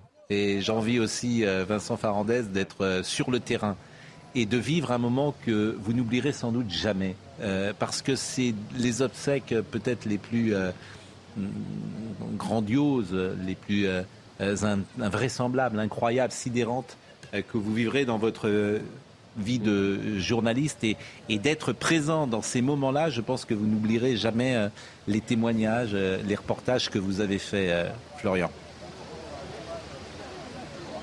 Oui, tout à fait. J'en ai presque les frissons. Imaginez-vous bien, Pascal, il y a 7 ans, je vivais euh, ici à Londres. Je travaillais il y a euh, à, à peine 200, 300 mètres de, là où nous nous trouvons. Et, aujourd'hui, 7 ans plus tard, on est en train de, de couvrir l'un des événements peut-être du, siècle. C'est vrai que c'est extrêmement particulier et, on ressent bien évidemment cela quand on interroge la population, quand, nous-mêmes nous nous rendons devant Buckingham, quand nous nous rendons devant euh, Westminster, quand nous euh, ressentons euh, le, le protocole qui est en train d'être mis en place pour euh, permettre justement à la population d'apercevoir quelques instants le cercueil de la reine. Imaginez, vous voyez sur ces images à l'instant euh, prises par, par Antoine Estève, euh, les, policiers qui ont fait des, cordons de, sécurité pour contenir la foule, mais il y a finalement assez peu de sécurité. Il n'y a pas de barrière. Vous parliez à l'instant de de, la sécurité qui est parfois mis en place lors de grands événements organisés en France. Là, c'est presque irréel. Tout à l'heure, le, roi, le nouveau roi d'Angleterre est passé au milieu de la circulation. C'est-à-dire que nous nous, nous nous trouvons là à un des plus importants carrefours en plein centre euh, de Londres et le roi, tout simplement, euh, euh, est passé au milieu des voitures, au milieu des bus pour se rendre à Buckingham Palace où il attend le cercueil de, de sa mère qui passera d'ici quelques minutes. Et bien évidemment, il y a, et on en parle euh, depuis maintenant plusieurs jours, l'émotion de la population, mais il y a également l'émotion euh, des, journalistes et, il est compliqué de, cacher cette dernière puisqu'on est conscient euh, ici depuis maintenant no- notre arrivée qu'on est en train de vivre peut-être le plus grand événement de, notre carrière. En tout cas, un événement marquant. C'est toujours difficile de faire une hiérarchie, mais c'est très intéressant ce que vous dites parce que ça en dit beaucoup d'un peuple. Évidemment, la sécurité, ce que dit Florian, est, est très intéressant que euh, les Britanniques, euh, par civisme, par ces lois non écrites dont on parle parfois et qui n'existent plus ou, ou pas en France, euh, que ces gens n'aient pas besoin de consignes pour respecter ce qu'ils doivent faire et, qu'ils sachent comment se tenir, se tenir. C'est très très intéressant. Et c'est pour ça que l'Angleterre, l'Angleterre est un grand pays. Elle a dominé le monde au 19e siècle et ce n'est pas un hasard, c'est un grand pays l'Angleterre. Et, ce qu'elle nous donne là comme vitrine, euh, je trouve ça euh, sidérant. Et c'est pour ça, je rejoins ce qu'a dit Elisabeth tout à l'heure, ça nous conduit tout de même à une réflexion sur notre monarchie républicaine par rapport à ce rituel éblouissant et solennel qu'on voit depuis jeudi. oui, mais vous n'allez pas rétablir euh, non, la monarchie non, en France. moi, ça va être difficile. Non, mais. Pascal, euh, quand on, si on accepte le terme pour la France de monarchie républicaine, je pense qu'on a trop de république dans le sens où on a trop d'esprit partisan et on n'a pas assez de royauté dans la mesure où on n'a pas assez Ce qui est d'impartialité. intéressant, c'est que la monarchie britannique, on dit qu'elle n'a pas de pouvoir, Bah mais elle a le pouvoir de créer ce moment-là, cet événement, alors que notre monarchie républicaine élyséenne a énormément de pouvoir concentré, mais sans pouvoir créer dans le pays un moment d'unité. Mais pardon, c'est précisément parce qu'elle n'a pas de pouvoir oui. qu'elle peut créer l'unité. À partir du moment où vous êtes soumis, non mais on va pas non plus, euh, Non, non, si mais vous voulez, se raconter deux. bien sûr, mais à partir du moment où vous êtes soumis à réélection, où vous prenez des décisions du quotidien, ce qui n'était absolument pas le cas, ce qui n'est pas absolument pas le cas du roi d'Angleterre, bien entendu, ça vous laisse disponible pour cela. Moi, ce qui m'intéresse aussi, j'aimerais, euh, peut-être vous pourrez poser la question à Florian, parce que,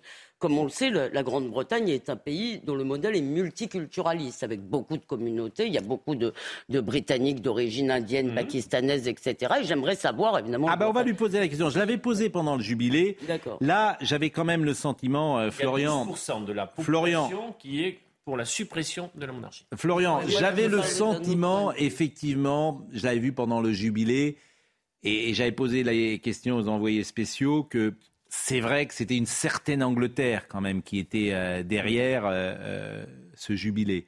Est-ce que vous diriez que toutes les communautés et de- dans cette société multiculturaliste qu'est l'Angleterre sont présentes ou est-ce que quand même, disons-le, euh, j'allais dire l'Angleterre traditionnelle, et je fais attention évidemment Old à- old school, à- à- à- au terme que je peux employer, est, est- est plus représentée?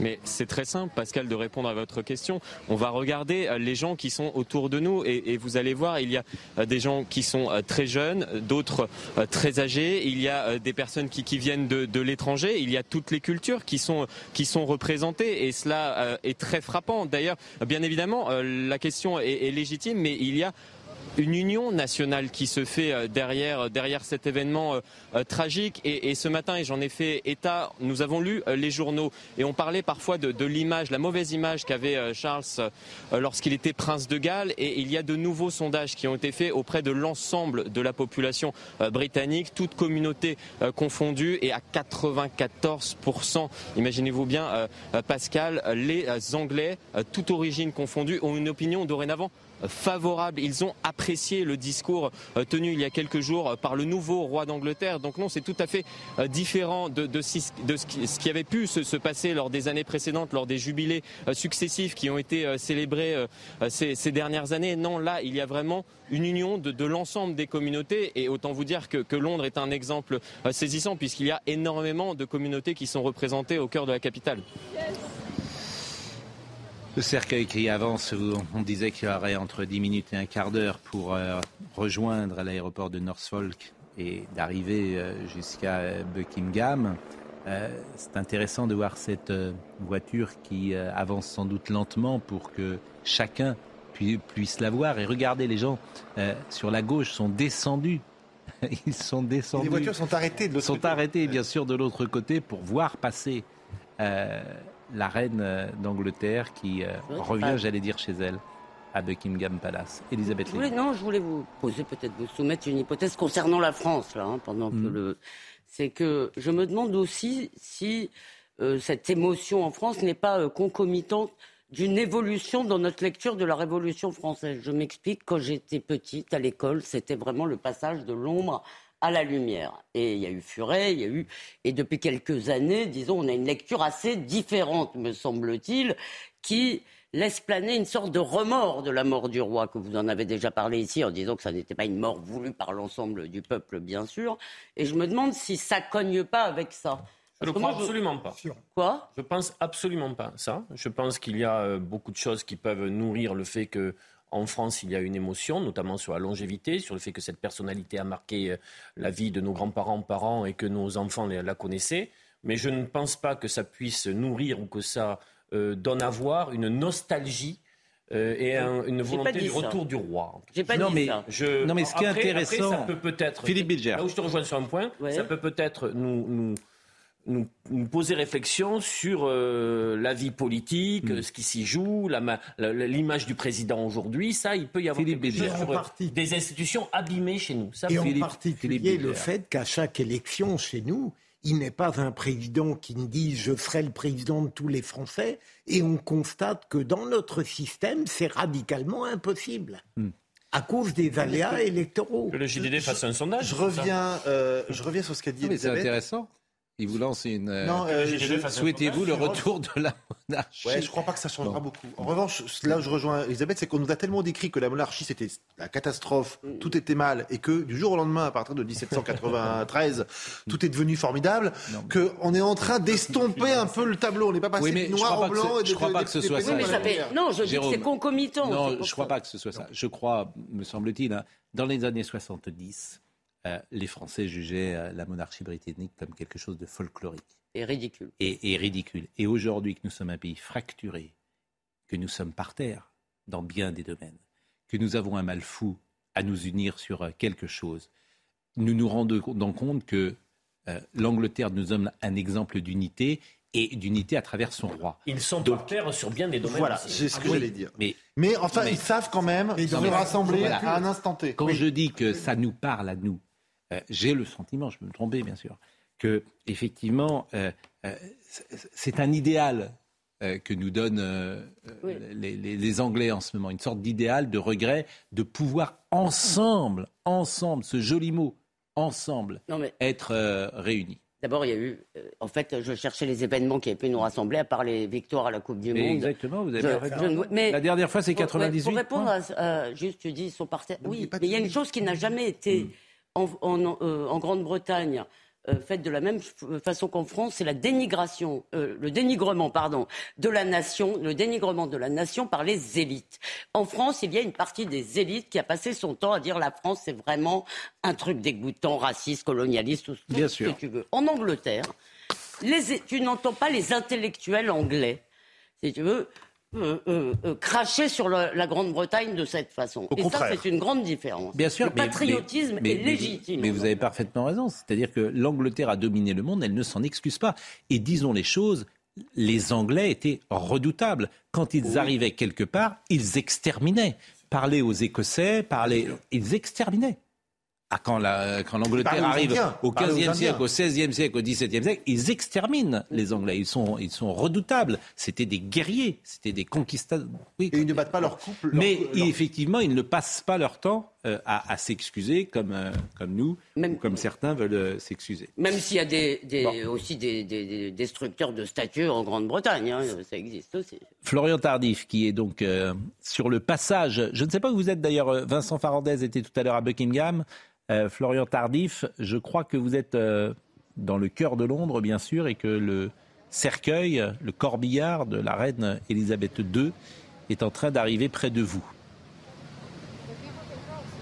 Oui, tout à fait. Euh, euh, convoi funéraire est en train de longer en fait l'un des plus grands parcs euh, ici euh, à Londres, qui est le Hyde Park, et je me situe un, peu plus euh, au nord de, là où se situe actuellement Vincent Fandège, près de cette grande place qui est Marble Arch. Et pour vous donner un, petit peu une idée de, là où se situe cette, grande place, c'est à l'une des extrémités vers l'ouest de Oxford Street que, tout le monde normalement connaît bien, qui est peut-être la rue la plus emblématique ici à Londres, qui est l'équivalent des, Champs-Élysées. On est toujours en train euh, d'attendre le, convoi funéraire de, la reine. Comme vous pouvez le voir autour de, moi, il y a énormément de, personnes qui se sont euh, massées au milieu de la circulation. Pour vous donner une idée de là où nous nous trouvons, nous sommes vraiment au milieu euh, d'un carrefour sur euh, un petit parterre d'environ euh, euh, 50 mètres carrés peut-être et nous sommes 100, 150, 200 personnes à attendre ici au milieu de ce carrefour avec juste au-dessus de nous des, panneaux de, signalisation. Pour vous donner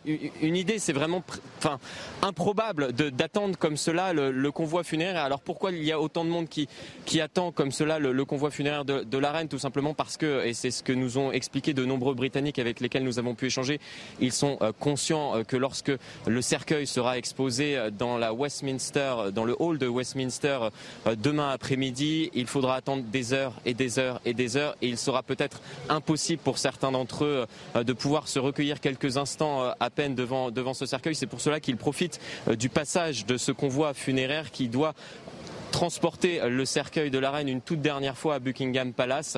Il profite donc de, de cet instant euh, pour, pour se recueillir et, et communier euh, collectivement puisqu'on parlait de, de cet instant d'union euh, nationale que nous sommes en train de vivre en direct. Et on parlait tout à l'heure des mesures de sécurité. Chacun remarquera que la circulation n'est pas coupée. Non. Euh, très- que- c'est- En- à Paris, en France, on vous bloque tout pour quelque chose de moyenne importance. Rien, elle est- Pour une secrétaire d'État. Et on vous met des barrières ou des, des doubles barrières. à dans Paris, c'est coupé et, tout le temps. et en plus, le, le cortège part à, passe à 80 à l'heure parce qu'on vous dit qu'il y a des problèmes de sécurité. Et là, euh, la voiture est à ciel ouvert, si j'ose dire. Elle roule à 30 à l'heure et il n'y a aucun problème. J'aimerais qu'on m'explique la différence de nature. Ce qui nous fait penser à la délicieuse image que Pascal a montrée lundi des deux parapluies. Ah oui. Mais, mais, mais bien C'est sûr, une mais image c'est- mais- extraordinaire. Euh, Vincent Farandez, euh, je crois, Vincent Farandez, vous vouliez prendre la parole pour euh, nous apporter une information, Vincent Farandez. Oui, comme, le disait Florian, le, convoi du, cercueil de la reine euh, va arriver de manière imminente ici, euh, juste, euh, juste à côté de Buckingham Palace. Le, euh, William et Kate viennent d'arriver eux-mêmes ici euh, à, Buckingham, euh, à Buckingham Palace il y a à peine quelques secondes. Ils étaient, euh, ils étaient attendus, c'était prévu qu'ils arrivent ici euh, pour euh, accueillir le cercueil de la reine Elisabeth II aux côtés du roi Charles III. Voilà, c'était pour cette information de dernière minute. On attend maintenant d'ici quelques toutes petites minutes, eh bien, le passage du cercueil de la reine Elisabeth II. Je suis sidéré par les images que je vois. Je vois des gens qui sont arrêtés euh, sur euh, l'autoroute ou en tout cas sur une voie à grande circulation pour euh, laisser passer le corbillard et le cercueil d'Elisabeth II. Euh, je voudrais qu'on voit l'image également avec Florian Tardif, puisque Florian Tardif, voilà, euh, nous allons euh, es- espérer. Vous êtes avec Antoine Estève, que, je, que je salue également, et qui avec vous à la caméra depuis ces quelques jours. Je pense aussi à Régine Delfour, puisque ce sont nos trois envoyés spéciaux et qui font un travail magnifique sur le terrain depuis, depuis la matinale jusque tard dans, dans la nuit. Et nous allons euh, voir, euh, effectivement, attendre. Et c'est intéressant, euh, d'ailleurs, de, voir ces jeunes. Par exemple, c'est une toute jeune femme qui est derrière vous. malheureusement, Florian, je sais que les Anglais ne parlent pas formidablement bien le français. a priori. Euh, je, Florian est bilingue, donc il peut traduire. Mais, en revanche, par exemple, je ne serais pas euh, contre écouter une de ces euh, jeunes femmes qui est tout proche de vous, Florian, et, de lui demander de, témoigner, cette toute jeune femme, toute jeune qui est près de vous. Écoutez, écoutez Pascal, je vais lui poser la, question. Elle n'est pas du tout au courant hein, pour que les téléspectateurs comprennent bien ce qui est en train de se, passer. Donc on va voir sa, sa réaction. May I interrupt you? one of you. Est-ce que je peux, je peux vous interrompre? Uh, I have my um, TV anchor, and he, he, asked me to, to ask you a, a few questions concerning what's it's gonna um, arrive there and why you're here. Uh, il y a mon, mon, mon présentateur euh, qui, qui, est actuellement en France qui, qui m'a demandé euh, de vous poser quelques questions pour, pour savoir euh, pourquoi vous êtes ici et ce qui allait se passer. So why is it so important for, for you to be there? Pourquoi est-ce si important pour vous d'être ici? Uh, so for me, it's uh, a special moment to be here um, tonight because uh, the Queen is in a way, or was in a way, the grandma of the entire world and um, a symbol of eternity. And her passing is emotional to witness, and uh, that's why it's a special moment to be here and come see history come alive. Uh, c'est un moment extrêmement euh, important et, et c'est un moment euh, émotionnel euh, particulier. C'est ce qu'elle nous expliquait. C'est un petit peu notre grand-mère à tous, la, grand-mère de, l'ensemble. Elle, a d'ailleurs élargi le, spectre en expliquant que ce n'était pas uniquement la, grand-mère de l'ensemble des, Britanniques, des, personnes vivant ici au Royaume-Uni, mais c'était un petit peu notre grand-mère à tous. Et elle, elle nous expliquait à l'instant à quel point c'était presque dingue de, vivre ce moment et de voir l'histoire en train d'être, euh, en train de s'écrire euh, devant, devant nos yeux. Euh, you're gonna see in a few minutes uh, the Queen's Coffin. Vous allez voir dans, dans, quelques instants le, cercueil de la reine. Qu'est-ce que, qu'est-ce que cela va vous faire dans, dans, dans vos tripes? Qu'est-ce que vous allez ressentir concrètement? You're, you're see the Queen's Coffin in a few minutes. What, what are you going to, to feel in your, in your body, in your, in your heart? Yeah. So um, when you see the news, you cannot believe that it actually happened, and then you um, you got the final confirmation, the final proof that it actually happened, the terrible news that of her passing, to to see that um, in in action. Uh, this Sunday we went to church and uh, to pay her tribute, and the last part of the service was uh, to sing the national anthem, and we sang "God Save the King" for the first time, and not the Queen, and that was already emotional. But seeing the coffin pass will probably be uh, even more amplified. Merci, merci beaucoup. Thank you, thank you very much. Euh, elle, nous expliquait que c'était presque incompréhensible ce qui était en train de, se passer, que qu'elle elle, n'arrivait pas à, y croire lorsqu'elle a vu euh, l'information être confirmée par, l'ensemble euh, des, euh, des télés ici que, que la reine était, était morte. Elle nous a confié qu'elle s'est rendue à un service ce, ce dimanche afin de, rendre un dernier hommage, un service dans, une église, afin de rendre un dernier hommage à, à la reine et, et, à la fin justement de, de, cette messe qui a été prononcée en son honneur, ils ont chanté collectivement l'hymne qui est devenu le nouvel hymne, God Save the King, c'était, c'était improbable, c'était incompréhensible. Elle n'y arrivait pas à croire qu'on pouvait à présent euh, chanter cet hymne sans, prononcer le mot Queen, sans prononcer le, mot reine. Voilà, c'est, un moment euh, très émouvant. On a, on a compris votre, votre émotion. We understood that you, you're kind of feeling a, special emotion.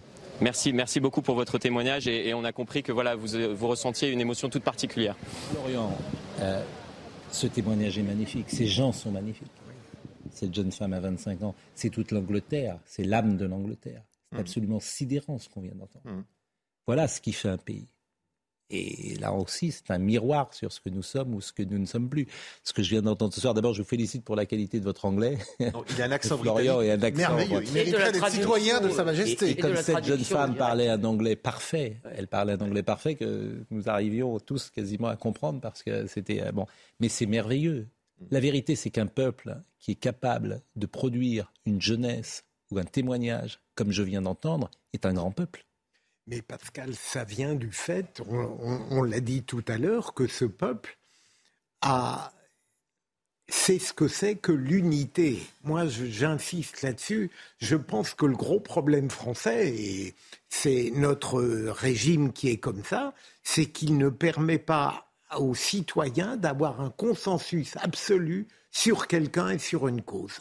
Et parce que, parce que, parce que vous ricanez en France. Non, mais... parce, que, parce que vous déconstruisez en France. Parce que vous êtes incapable, parce que vous n'aimez plus les symboles, parce que, parce que, parce que, parce non, que. je vous assure, ce, ce, témoignage de cette jeune femme. Avez raison. Je, je, le trouve, euh, et je pense que d'ailleurs tous les gens euh, sont en train de le découvrir, de l'écouter, et en train de dire la même chose. non mais pardon, excusez-moi, d'ailleurs Pascal et, et Philippe, euh, que l'on souhaite pouvoir se réunir et s'unir, c'est très bien et je suis d'accord avec vous. En revanche, la division, la division des idées, la division des points de vue, c'est l'état normal des sociétés. Mais c'est pas ça qu'on dit. On n'est pas là-dedans. Non, non, mais ce n'est pas ça qu'on dit, Elisabeth. Je vous dis que, que, que un, pays qui est capable de produire un témoignage, comme je viens d'entendre, est un produit, est un pays qui sait euh, élever ses enfants qui sait transmettre certaines valeurs et qui sait transmettre. Bah oui. D'abord, c'est bah un témoignage. Bah, bien sûr. Qui vaut pas tous, mais qui bah, était très beau, mais qui vaut pas tous. Est, Par ailleurs, les Français sont très querelleurs. Je veux dire, nous, le lendemain de l'élection présidentielle, on commençait déjà à taper sur le président élu. Donc, on ne s'est même pas accordé nous-mêmes une bulle de tranquillité, je sais pas, de un mois, deux mois, mm. trois mois, j'en sais rien, pour dire que bah, le président est mort, vive le président. Vive le... Mais non, mais il a les mains dans le cambouis, notre président. Oui, mais donc ça veut dire que revenons. On, ne sait, on ne peut pas créer euh, revenons par empathie ce que eux sont capables de créer. alors, euh, on était entré, pour tout vous dire, sur ce, euh, dans ce studio pour parler de Jean-Luc Godard. pour parler également de la fin de vie, il y avait beaucoup d'actualités aujourd'hui et, du Conseil d'éthique. Nous aurions pas pu parler des éoliennes également, c'était ce qui était a priori au menu. Nous avons été happés, pour tout vous dire, par ces images, par cette actualité, par ces témoignages. Florian Tardif qui est toujours avec nous, Vincent Farandez euh, qui est toujours avec nous dans, à, près d'Oxford Street, à, Marble Arch, et tous les Anglais, près d'Hyde Park, tous les, tous les Français connaissent. On est tous allés à Londres quand nous avions 14 ans, 15 ans, 16 ans la première fois. Et quand nous allions à Londres dans les années 70, c'était merveilleux pour nous. on revenait avec des disques. Bah, on revenait bah, avec des disques. ce film on, revenait avec des disques des 33 tours que nous trouvions pas Paris. Oui, et à nous, les, à nous, les, petites anglaises, ça s'appelait, oui, pour rappel. Ça, je, je, bah je, ne voulais pas entrer là-dedans, mais bah, c'est vrai que c'est quand même, euh, voilà, l'Angleterre euh, ah ben, Angleterre et, et pour y aller beaucoup. pour la naturalisation. Hein. Non, mais pour y aller, aller beaucoup dans les stades de football. Et ce sont des gens. Euh, les chants anglais dans un stade de football, il n'y a pas, voilà, il y a pas plus beau.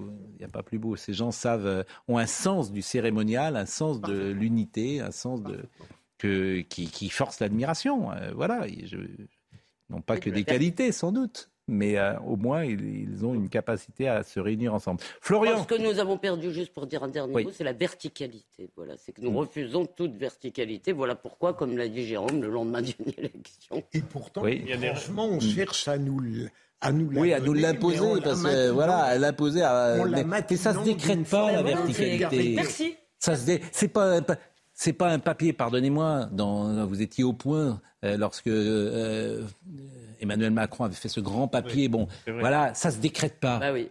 Voilà, il avait fait un grand papier. Comme le respect, ça, se... se décrète pas la verticalité. Voilà, ça ne se théorise pas, etc. C'est ou ça n'est pas. Euh, est-ce que Florian Tardif est toujours là? Est-ce qu'il m'entend? En tout cas, puisqu'il nous reste quelques minutes avant de céder l'antenne à notre ami Olivier Benkemoun, qui euh, a programmé une émission 100% euh, zapping, mais je pense qu'il euh, va également s'adapter à, cette actualité, Olivier, qu'il va poursuivre ce que nous faisons. Quelle est l'image Florian, vous êtes avec nous toujours, Florian Tardif? Oui, tout à fait. J'étais en train de discuter justement avec la, la jeune femme euh, Ro- Rossana que, euh, que nous avons interviewée euh, tout à l'heure à propos de, de ce qui était en train de se passer justement. Et je lui ai expliqué également, pour, pour ne rien vous cacher, Pascal, ce que vous étiez en train de dire sur, sur votre plateau concernant les, les séjours que nous pouvions faire lorsque nous étions plus jeunes à Londres et que voilà, c'était c'était également une séquence émotion pour, pour l'ensemble des Français qui pouvaient se remémorer collectivement avec nous leur séjour à Londres en tant en tant que jeunes adolescents et, euh, tous les souvenirs qu'ils pouvaient, euh, qu'ils pouvaient avoir de, de leur séjour ici. Si Rossana euh, souhaite devenir euh, à titre, euh, comment dire, gracieux chroniqueur ou chroniqueuse, je ne sais pas qu'on dit sur CNews, euh, pendant euh, toute cette séquence euh, euh, d'hommage à la reine, euh, nous l'écouterons volontiers, euh, cher euh, Florian Tardif. Et je ne doute pas euh, que vous puissiez euh, parler en notre nom pour euh, favoriser ce rapprochement. échanges. et ces, ces échanges et de célébrer l'amitié franco-anglaise Oh, voilà, euh, exactement. d'une certaine manière. Nous sommes pour les échanges culturels. Nous sommes pour les échanges effectivement culturels. Ouais, très belle, très belle image, évidemment, c'est vrai. euh, je- on est, on est impressionné. Moi, ce qui me, ce qui me fascine, c'est la simplicité. C'est Oui. pas grand-chose. Oui. Vraiment, c'est le respect qu'on porte à une personne. Et euh, voilà, la voiture passe. C'est peut-être euh, avons une amie qui va euh, être. Une simplicité. Jérôme, qui peut aller avec la pompe.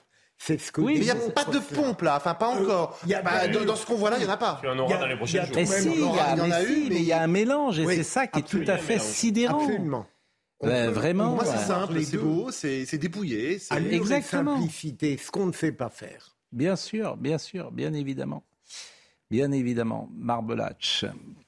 Euh, Vincent Farandez euh, à Buckingham Palace, alors que vous voyez euh, que euh, le corbillard a peut-être ralenti, peut-être qu'il est en train d'entrer euh, dans la ville euh, de Londres. Et euh, forcément, c'est une émotion particulière, puisque la reine a vécu ici à Buckingham, elle a vécu à 40 km également à, Windsor et, et elle retourne là où elle était née d'ailleurs, elle était née à Londres. Et elle sera enterrée comme son père à Westminster, là où elle s'est mariée, puisque c'est le théâtre euh, des grandes cérémonies euh, anglaises Comme sa mère aussi, je crois que est cette, euh, là-bas. que cette, que cette église anglicane. D'ailleurs, sa mère, qui était morte à l'âge de 102 ans, et évidemment, on ne saura jamais ce qui se serait passé si euh, le prince Philippe était resté euh, vivant. Mais on peut imaginer, bien sûr, que euh, euh, une fois que le prince Philippe, qui était euh, son socle, euh, soit parti, et bien 18 mois après, comme ça se passe souvent dans des couples très âgés, eh bien euh, la reine est préférée euh, quitter ce, monde pour peut-être un, un autre euh, meilleur.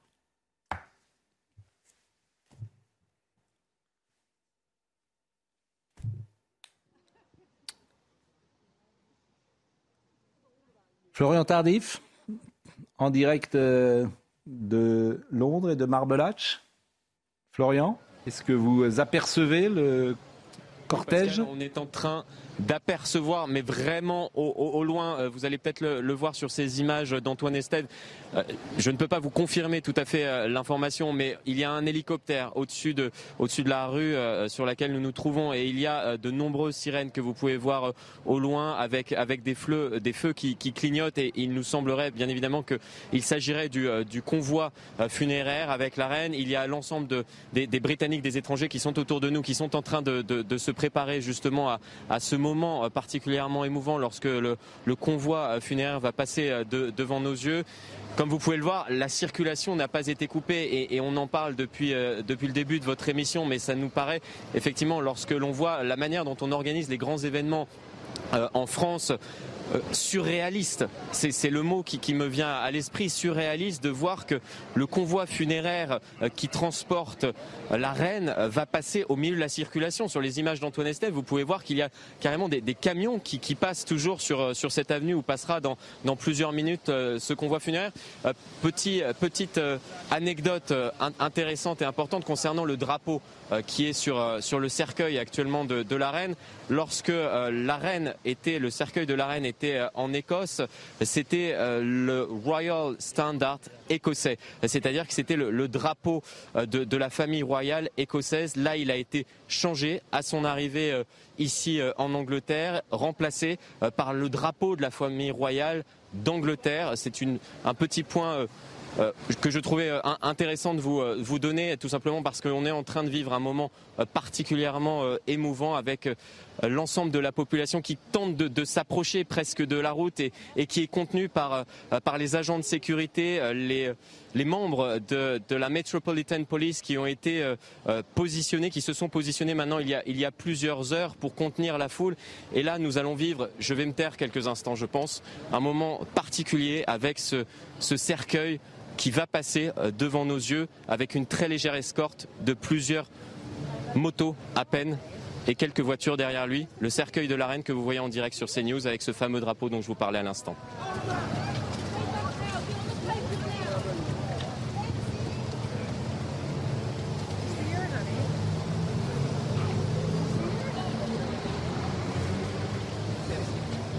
Merci. Euh, c'était une émission assez particulière, bien évidemment.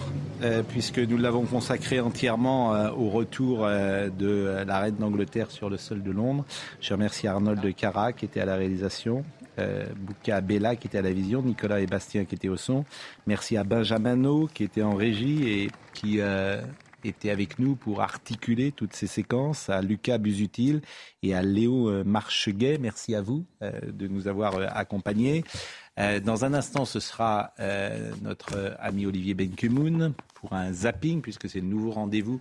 Vous le savez, le meilleur de l'info de CNews, tout ce que vous avez manqué euh, dans la journée, mais sans doute, Olivier restera-t-il également sur ces images de, direct? Et pour l'heure, je crois que nous allons, pour faire la transition, retourner avec Vincent Farandez. cher Vincent, je vous propose de faire la transition avec Olivier Benkemoun. Et je vous dis, quant à moi, je vous donne rendez-vous demain matin euh, pour euh, l'heure euh, des pros. Bonne soirée à tous. Merci Vincent, merci Florian, merci à, merci évidemment à, Régine Delfour également et à toutes les équipes de, de CNews à Paris, à Londres, à Édimbourg qui assurent ces, ces, directs depuis jeudi. C'est à vous Vincent Farandez. Oui, merci, euh, merci cher Pascal. C'est vrai que c'est un moment euh, absolument poignant, peut-être même euh, très. C'est empreint d'émotion ce moment-là, et c'est vrai qu'on sent cette ferveur qui monte, ça y est, cette foule qui est tout autour de nous, et bien qui, sait, qui vient de, se lever parce qu'on sait le cercueil de la reine va bientôt, va bientôt arriver ici à Hyde Park Corner. C'est vraiment à 200 mètres de, Buckingham Palace. Il y a énormément de monde, de tous âges, de toute origine, ici autour, autour de nous. Je me permets de, de me retourner quand même pour voir, apercevoir les sirènes. Voilà, on voit de nombreuses sirènes qui commencent à approcher, les hélicoptères également qui vous permettent de suivre eh bien, euh, via des images aériennes euh, qui approchent également de, Buckingham, de Buckingham Palace. Voilà, on voit de, très nombreuses euh, sirènes actuellement. Et c'est vrai que malgré les milliers de personnes qu'il y a autour de nous, eh ben, il y a ce, ce silence empreint de respect, de dignité euh, et cette, euh, cette envie eh bien, de, de, rendre ce dernier hommage euh, à, la reine Elisabeth II parce que c'est l'histoire qui s'écrit ici au Royaume-Uni, ici à Londres. C'est le tout dernier voyage de la reine Elisabeth II ici à Londres, à Buckingham Palace. Je me retourne encore une fois et ce silence qui devient de plus en plus pesant, de plus en plus prégnant. tout le monde qui est debout autour de nous, de très nombreuses personnes malgré la pluie. Et Florian vous l'a dit, tout à l'heure, c'est très surprenant la circulation qui continue. Et donc, comme le roi Charles III, un tout petit peu euh, avant nous, eh bien, le, cortège funéraire, le cercueil de la reine Elisabeth II, qui va arriver ici dans un tout petit instant. Euh, parmi la population, parmi la circulation. Euh, c'est un moment absolument, j'allais dire, époustouflant. C'est peut-être un petit peu trop, mais c'est très surprenant. Et on sent vraiment cette émotion parmi les, les, Britanniques qui vraiment, vraiment attendent le cercueil de, la reine ici dans un silence très très lourd. Peut-être que justement, je, peux vous faire vivre ce, silence. C'est assez paradoxal à la télévision, mais c'est vraiment ce qui se passe. Ça y est, vous pouvez suivre en direct sur CNews le cortège funéraire, le cercueil de la reine qui va arriver dans quelques toutes petites secondes à Buckingham Palace. Il sera euh, ensuite accueillie par le roi Charles III, par la reine consort, par William et Kate également qui sont arrivés il y a quelques instants à Buckingham Palace. Vous avez pu le suivre en direct sur CNews, ce dernier voyage de la reine Elisabeth II donc euh, à Londres, célébré par les Londoniens, par les Britanniques.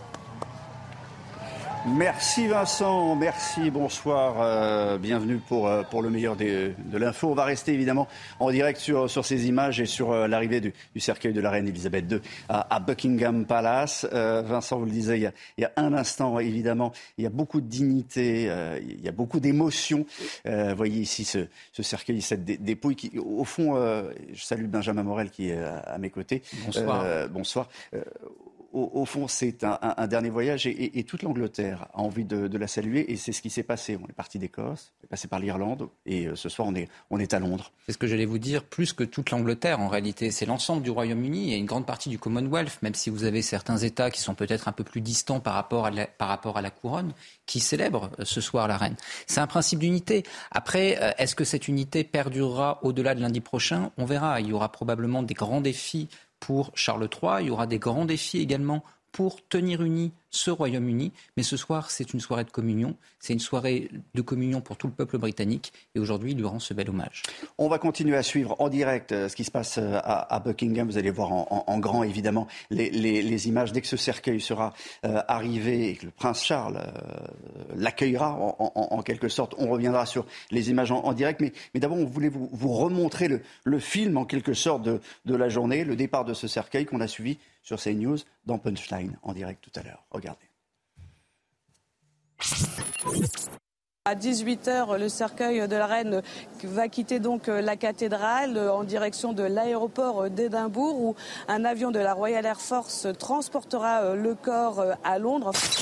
On voit euh, le cercueil de la reine quitter euh, Édimbourg, porté par ces hommes en kilt.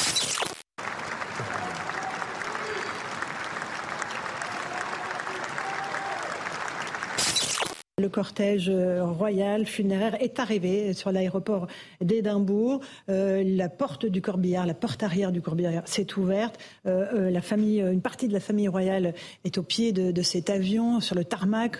On a aperçu la princesse Anne qui va accompagner sa mère dans son dernier voyage ce que font euh, les, soldats euh, euh, écossais, britanniques, qui, sont en train de porter le, corps de le cercueil de, la reine. ils le font exactement de la même manière que lorsque un soldat britannique est tué et qu'il il embarque à bord d'un avion.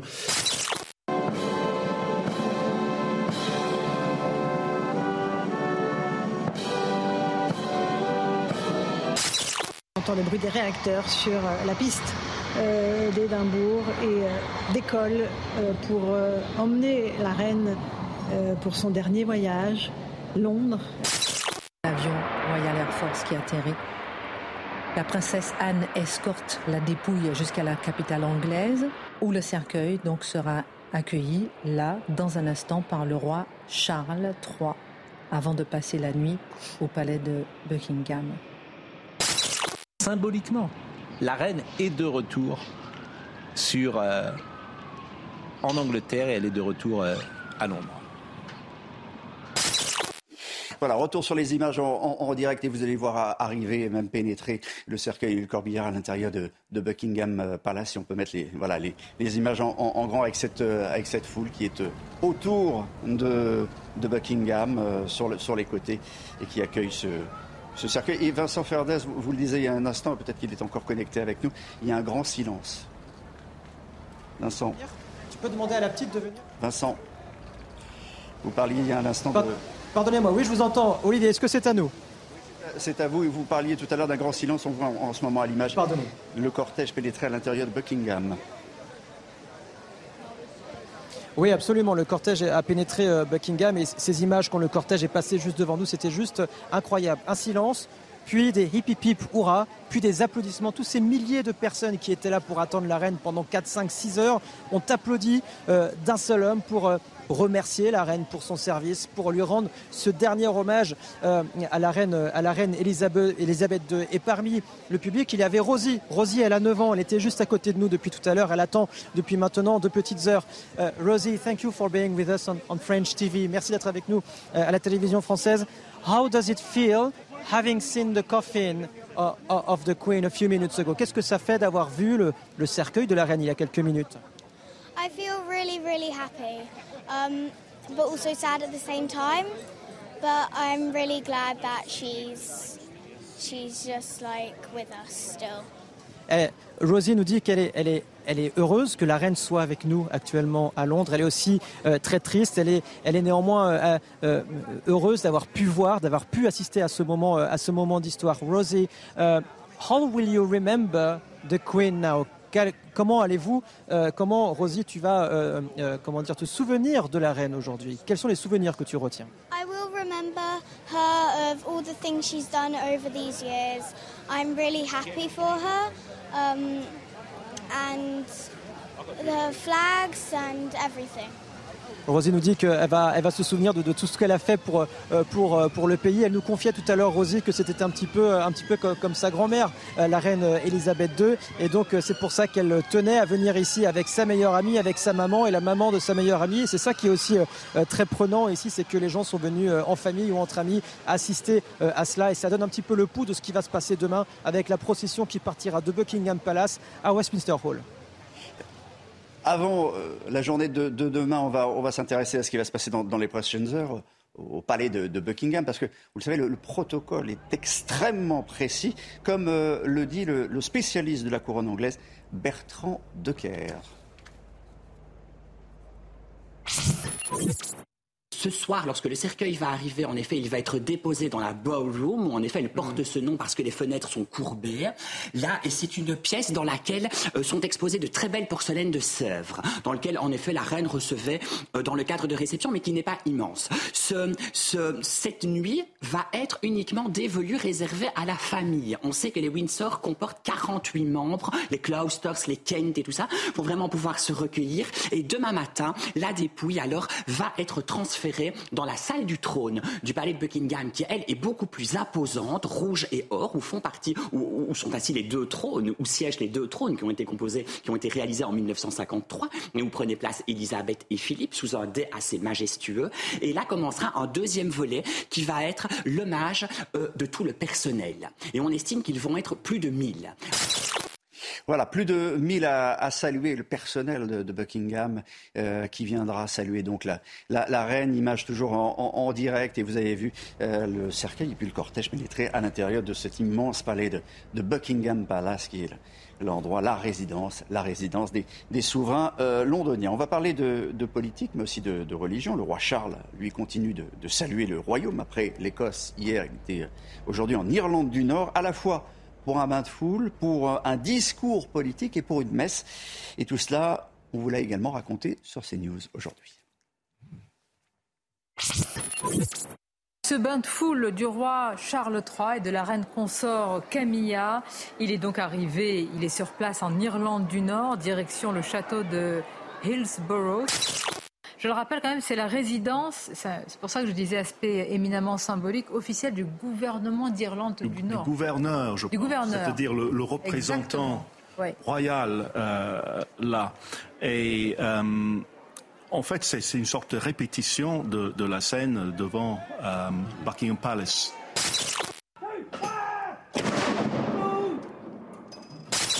Il faut un peu de chaleur humaine, mais il ne faut pas trop.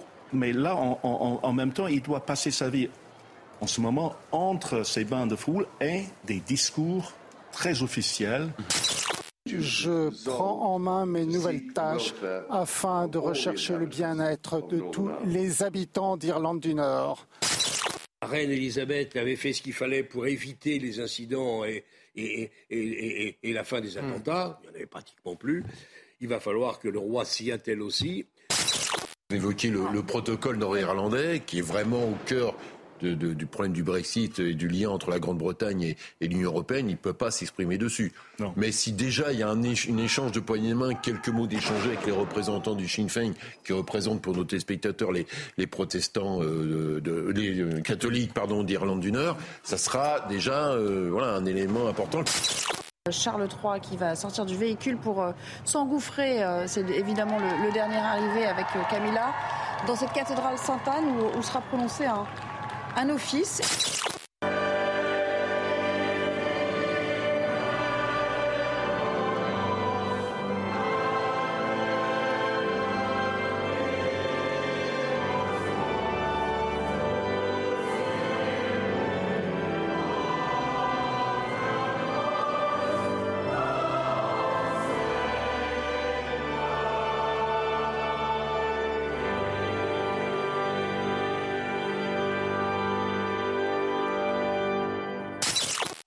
Benjamin Morel, à quel point la situation en Irlande est-elle explosive? Est-elle encore explosive? Elle est explosive. Elle est d'autant plus explosive qu'il y a quelques années, il y a quelques décennies, elle apparaissait comme étant le point avancé de la décomposition du Royaume-Uni. Or, aujourd'hui, elle ne l'est plus. Vous avez l'Écosse qui réclame un nouveau référendum. Vous avez le Pays de Galles qui tente de copier l'Écosse avec un Premier ministre qui dit que, grosso modo, la Grande-Bretagne devrait plus ressembler à un régime confédéral. Et l'Irlande du Nord, dans ce cadre-là, eh bien, a vu le triomphe d'un parti qui est un parti catholique nationaliste, hein, le Sinn Féin, qui est le parti en réalité historique hein, de l'indépendance irlandaise, parti qui par ailleurs fait de très mhm. très bons scores également en République d'Irlande. Il faut bien comprendre, souvenez-vous du Brexit, toute la saga du Brexit et de la chute de Theresa May.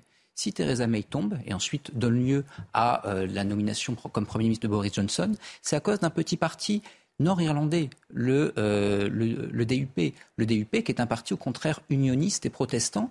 Et aujourd'hui, pour les Tories, c'est-à-dire pour les conservateurs britanniques, il faut à la fois soigner leurs liens avec ces partis nord-irlandais protestants unionistes, tout en rendant euh, possible un dialogue avec le Sinn Féin. Et dans ce cadre-là, eh bien, le rôle probablement facilitateur de la monarchie peut être un rôle assez important. On sait que le roi Charles est un roi plutôt, euh, je dirais, avec un regard assez amène sur les questions de régionalisme, etc., notamment sur le régionalisme gallois quand il était jeune. Donc il peut être un élément de facilitation. C'est évidemment pas un roi politicien, ça peut être un roi politique. Un roi peut-être politique. En, tout cas, il a un rôle politique certainement à, jouer. On va repartir à Londres. Vincent, euh, toujours euh, tout près de, Buckingham. À quel moment la foule pourra-t-elle pénétrer, si elle le peut, à l'intérieur de, ce grand palais, le palais des, princes et des rois? Alors Olivier, euh, malheureusement, je n'ai absolument aucune réponse à vous donner.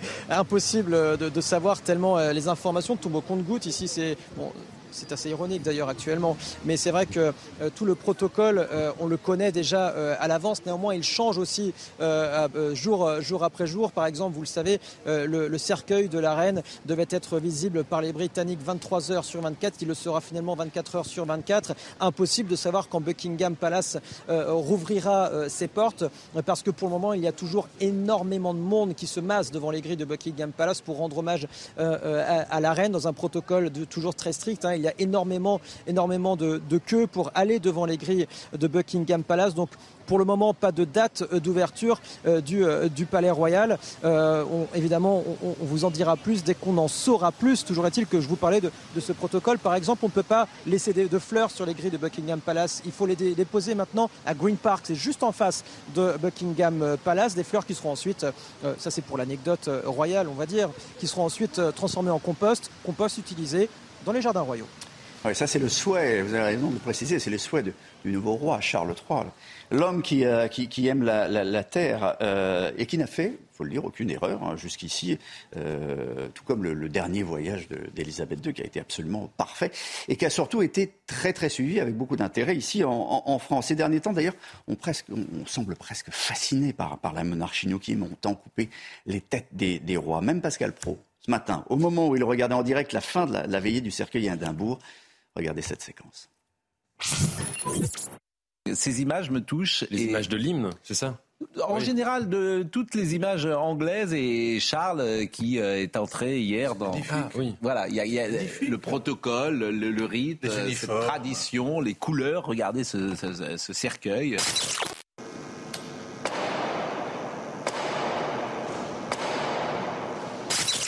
Les coups de canne, il y en a trois. Trois pour l'ouverture, pour le placement, trois, etc. Trois, c'est la Trinité.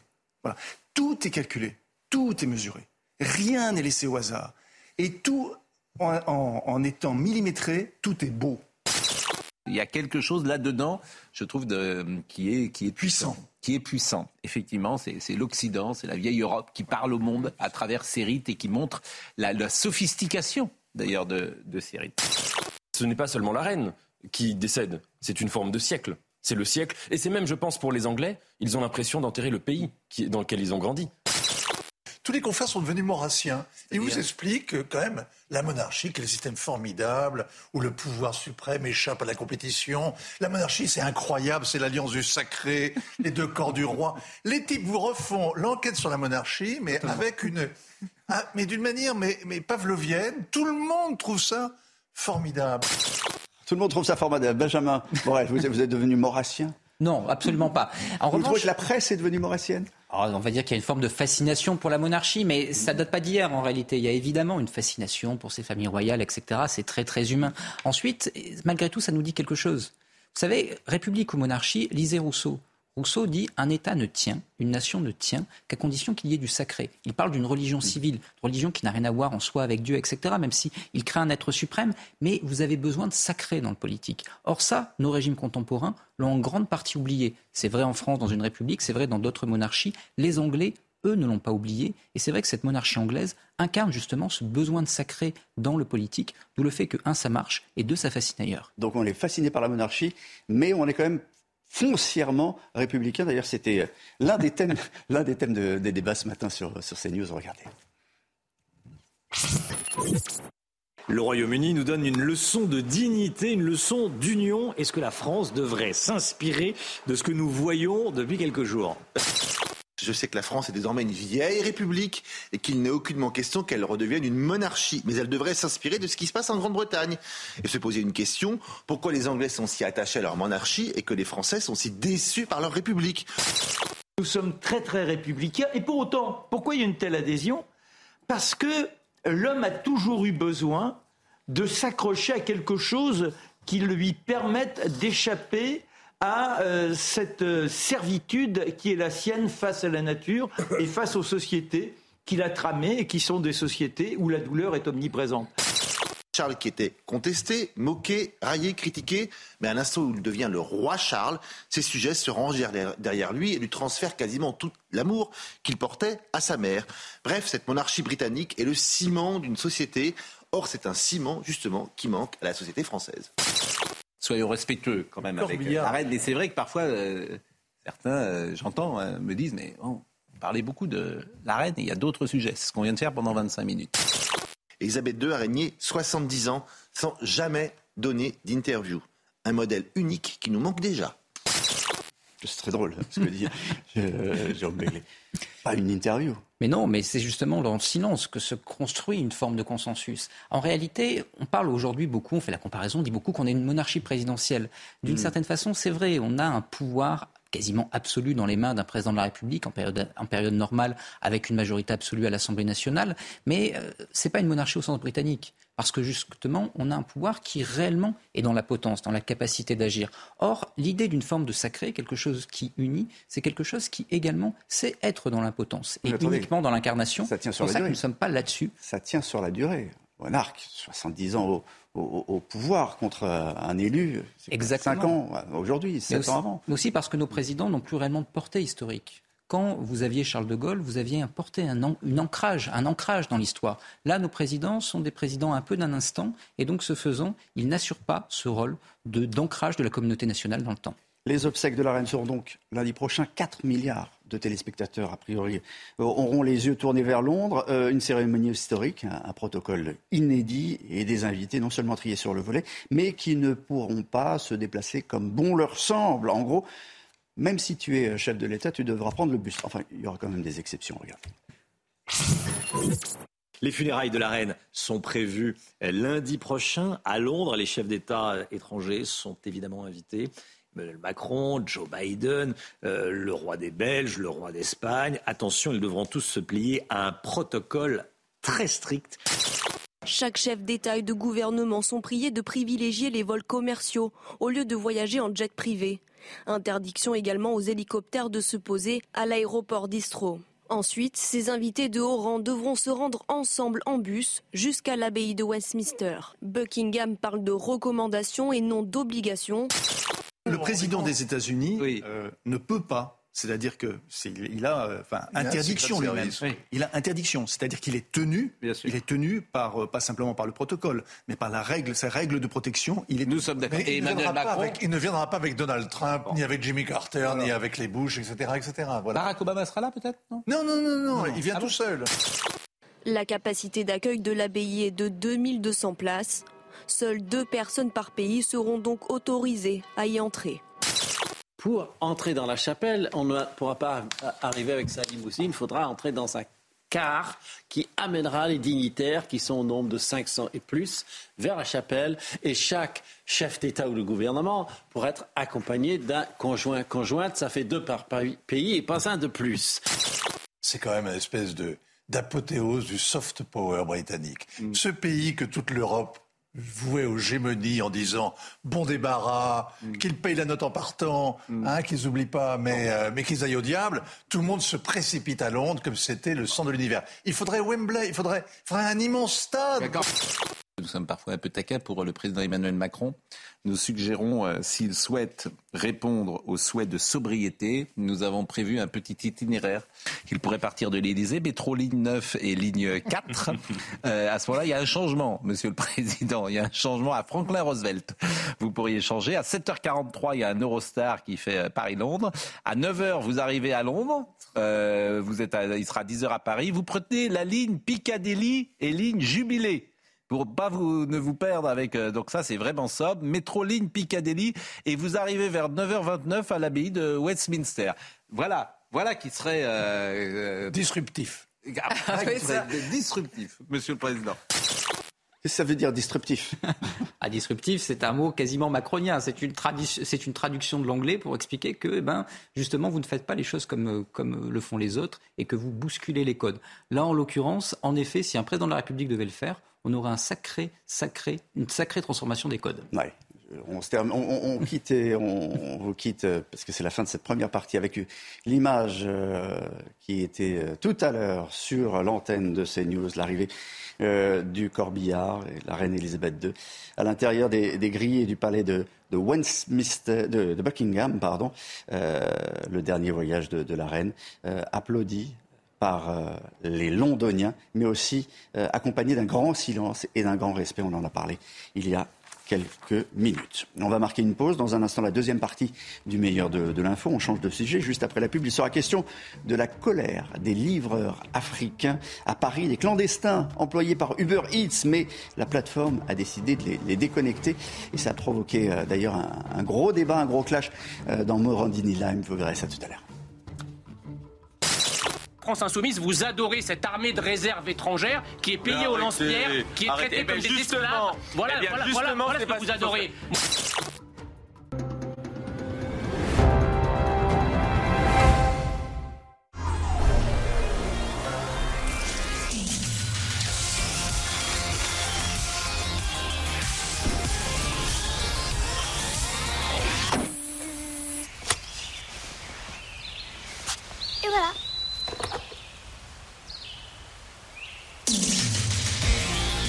Volkswagen ID4. Toute la famille va être fière de passer à l'électrique. Essayez-le pendant les instants Volkswagen du 16 au 19 septembre. Volkswagen. Se taper toutes les courses tout seul. Pas cool. Se trouver une place dans le placard. Pas cool. Avoir faim tous en même temps. Pas cool. Il y a des petits problèmes que tous les jeunes aimeraient avoir. Près d'un jeune sur trois saute régulièrement des repas, faute de moyens. Leclerc défend l'accès à l'essentiel pour tous, avec les basiques de la cuisine à moins de 9 euros. Leclerc. Vous aussi profitez du confort Emma avec notre fameux matelas, nos lits ou nos oreillers. Vous verrez, vous allez adorer. Commandez vite nos produits sur emma.fr. Oh, regardez le paysage, les enfants. Twingo verte Aïe C'est pas moi, c'est lui Arrêtez de coucher la Regardez comme c'est beau Attention, virage à droite, oh. puis virage à gauche. Papa, vite un sac J'ai mal au cœur. Oh non, serre les dents là j'ai oublié mon maillot de bain à la maison. Oh bah moi je peux pas faire demi-tour là, hein. j'ai envie de faire pipi. On a tout à gagner à être en famille. Économisez en regroupant vos offres Orange. Orange.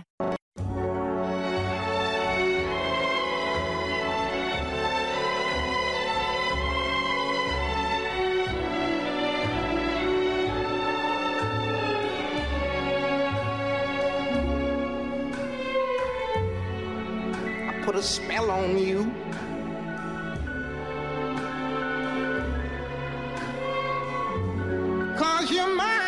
Spell on You. Le parfum. Louis Vuitton. C'est News. Venez avec vos convictions, vous vous ferez une opinion. C'est marrant, les amis disparaissent souvent avec les déménagements. Je pourrais pas, ça va très très mal avec Théo. Je me suis pété le bras. Ouais, ouais, c'est ça. Plus personne à l'horizon. Du coup, bah, j'ai appelé ma mère. Allô, maman Appelle EDF, Et ma vie s'est illuminée. J'ai pu avoir un super camion, des réductions sur l'électroménager, mais surtout ces six biceps tombés du ciel. Et regardez comme je suis bien là dans mon nouvel appart. Énergie, conseil et bons plans, déménagez plus facilement avec EDF. Start walking. Something you call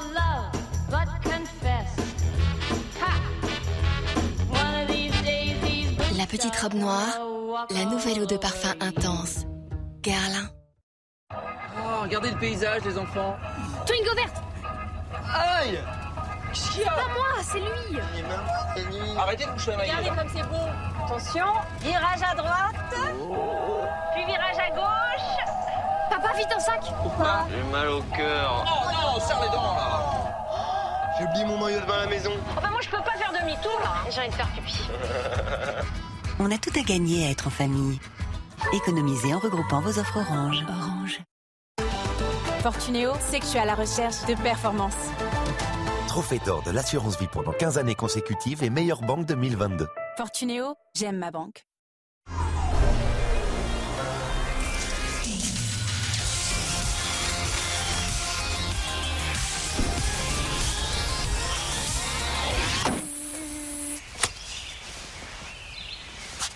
Voilà.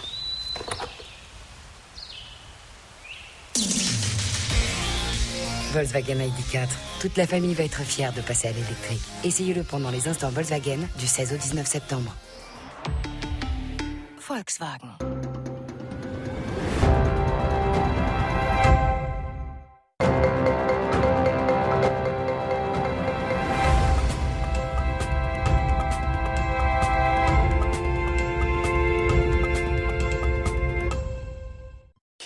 La suite du meilleur de l'info dans un instant, mais tout d'abord le rappel des titres. Isabelle Pibolo.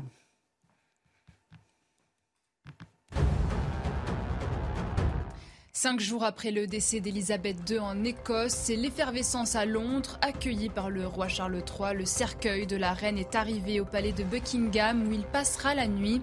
Il sera ensuite exposé au Westminster Hall dès demain matin avant des funérailles grandioses prévues lundi.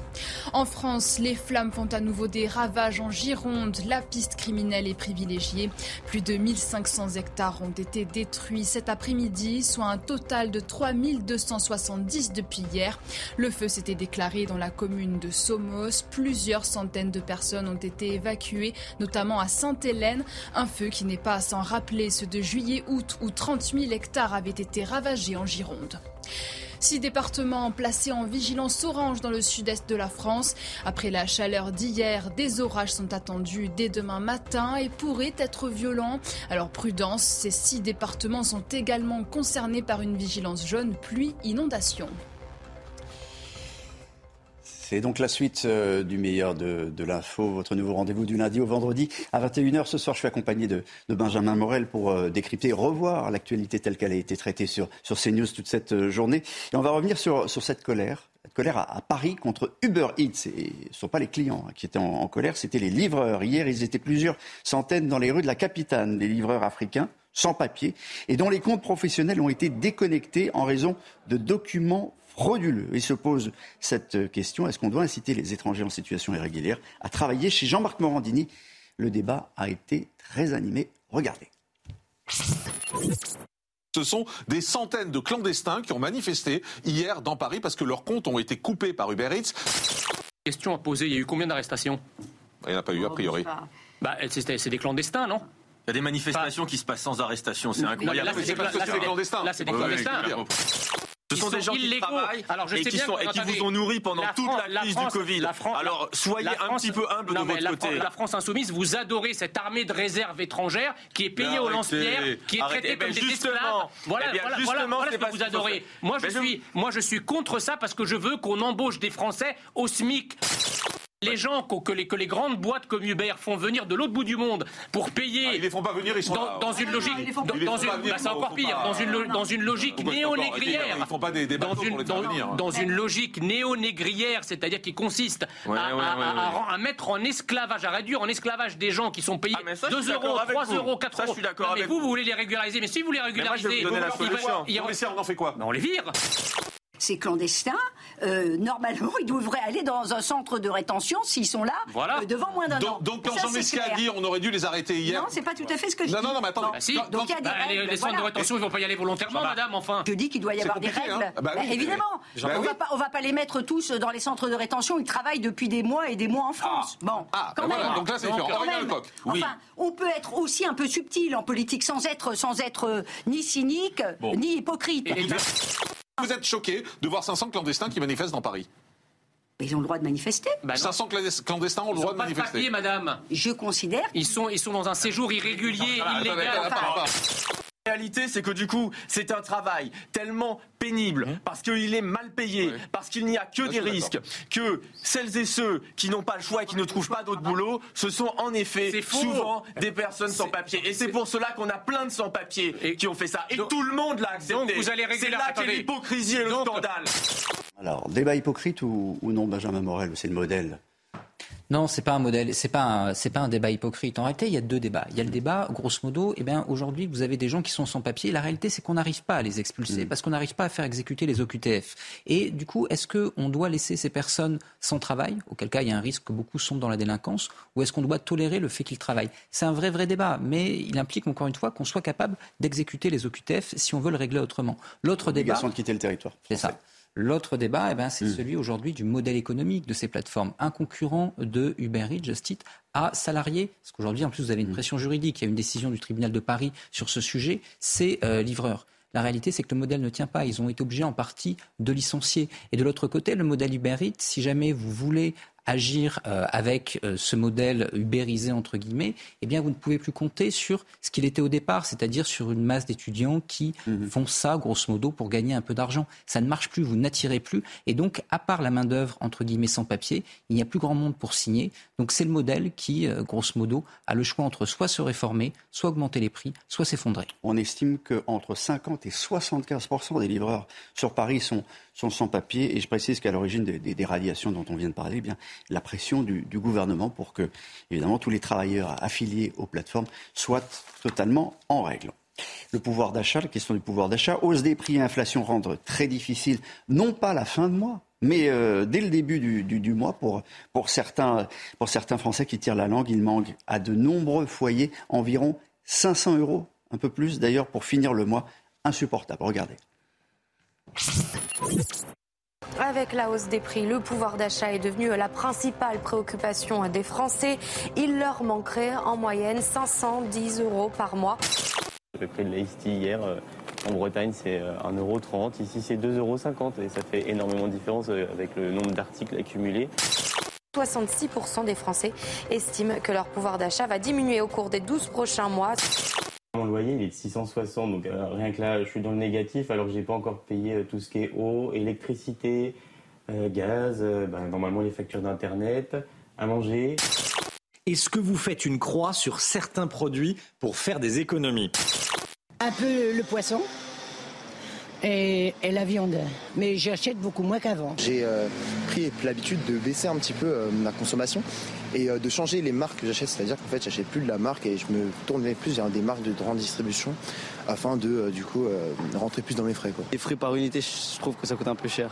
La dernière fois, j'allais acheter une pomme, 80, euh, 80 centimes. 80 centimes la, pomme. Quelle est la raison? En tout cas, on fait des économies partout où l'on peut. Et la grande distribution, qu'est-ce qu'elle fait la grande distribution? Vos supermarchés ne peuvent pas faire un, petit effort? Non, c'est pas nous, a répondu euh, ce matin euh, Michel-Édouard Leclerc à, à Laurence Ferrari. Euh, mais il y a des industriels, dit-il, qui en revanche font des marches énormes. Et la guerre en Ukraine a bon dos. Écoutez. Sur l'alimentaire, est-ce que vous pouvez nous dire quels sont les produits qui flambent et pourquoi, surtout, pourquoi les industriels font tant augmenter les prix sur certains produits? Alors d'abord, il y a un grand silence qui est assez incompréhensible.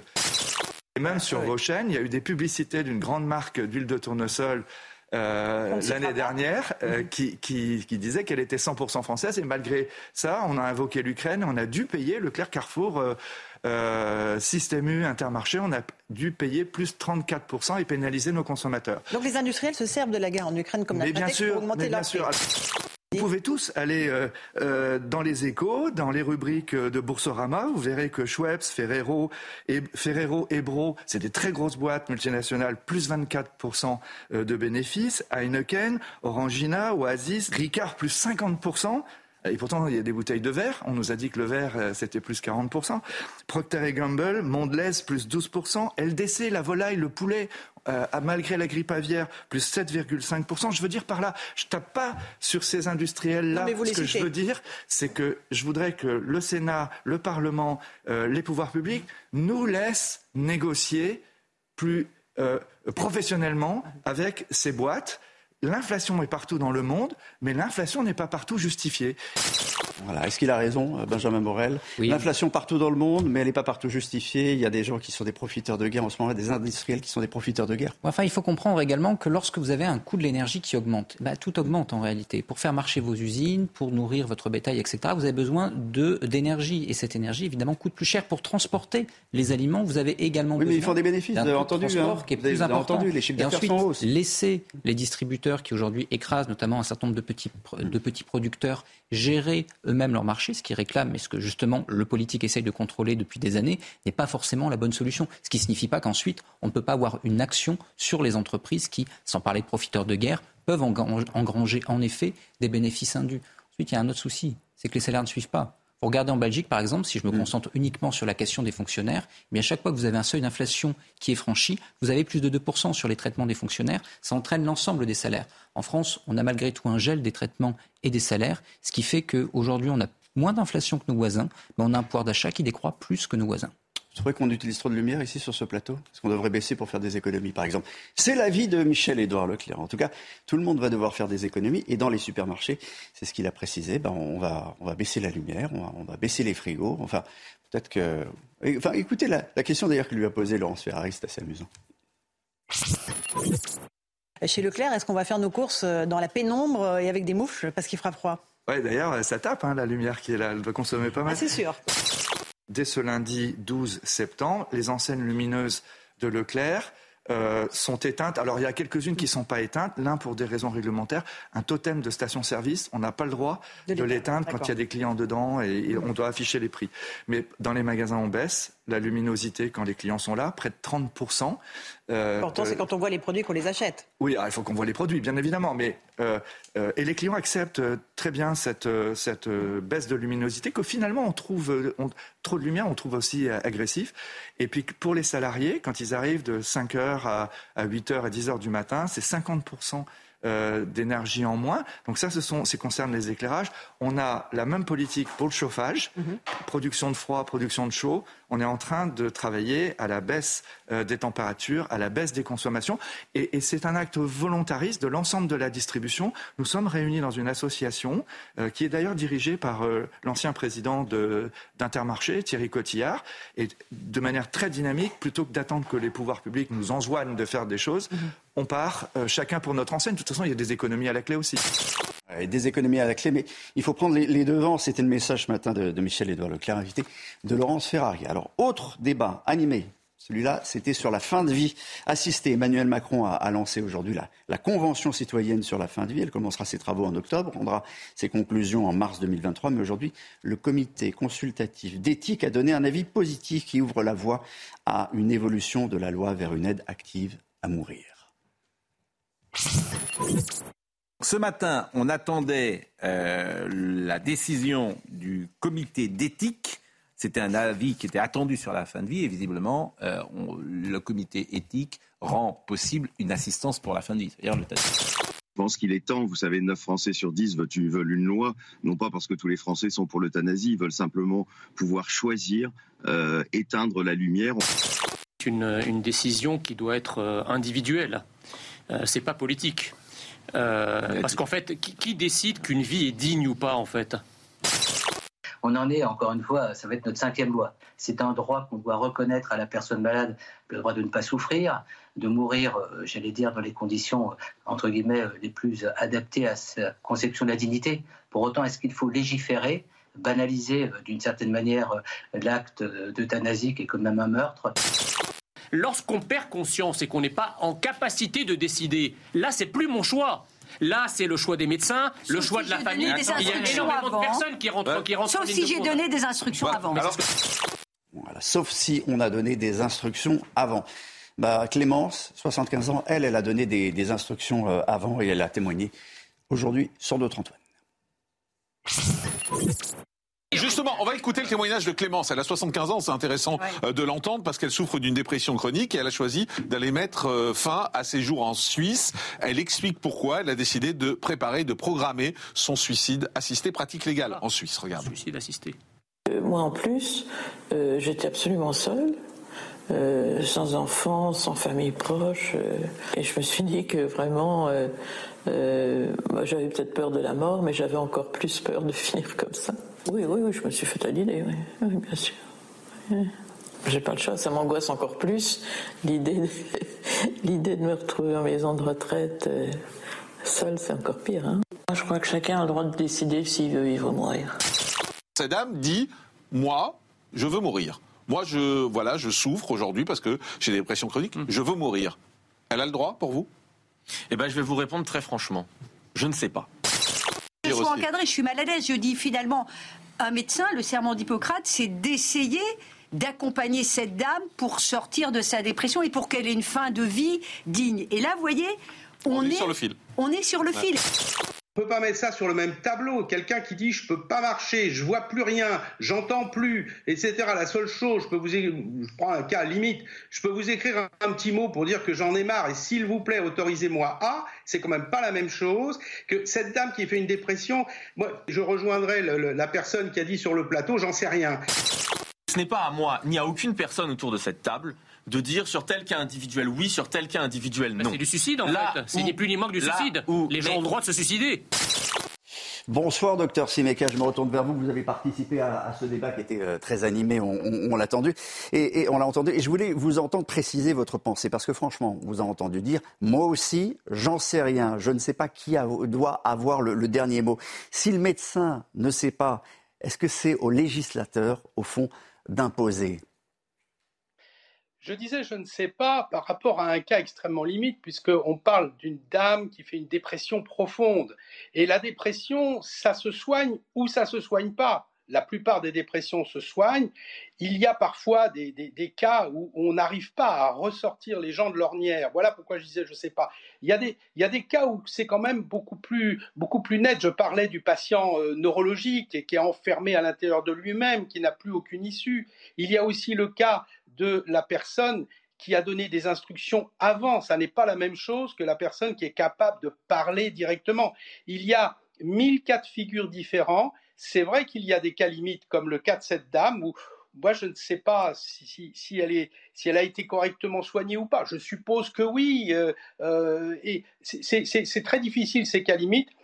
Il est important, il me semble quand même absolument essentiel de revisiter la loi Leonetti, de donner un, pas supplémentaire extrêmement encadré. C'est vrai qu'il faut éviter les dérives, mais les dérives, c'est aussi de laisser souffrir les gens de façon indigne. Moi, je suis tout à fait euh, euh, satisfait qu'on s'occupe de ce problème.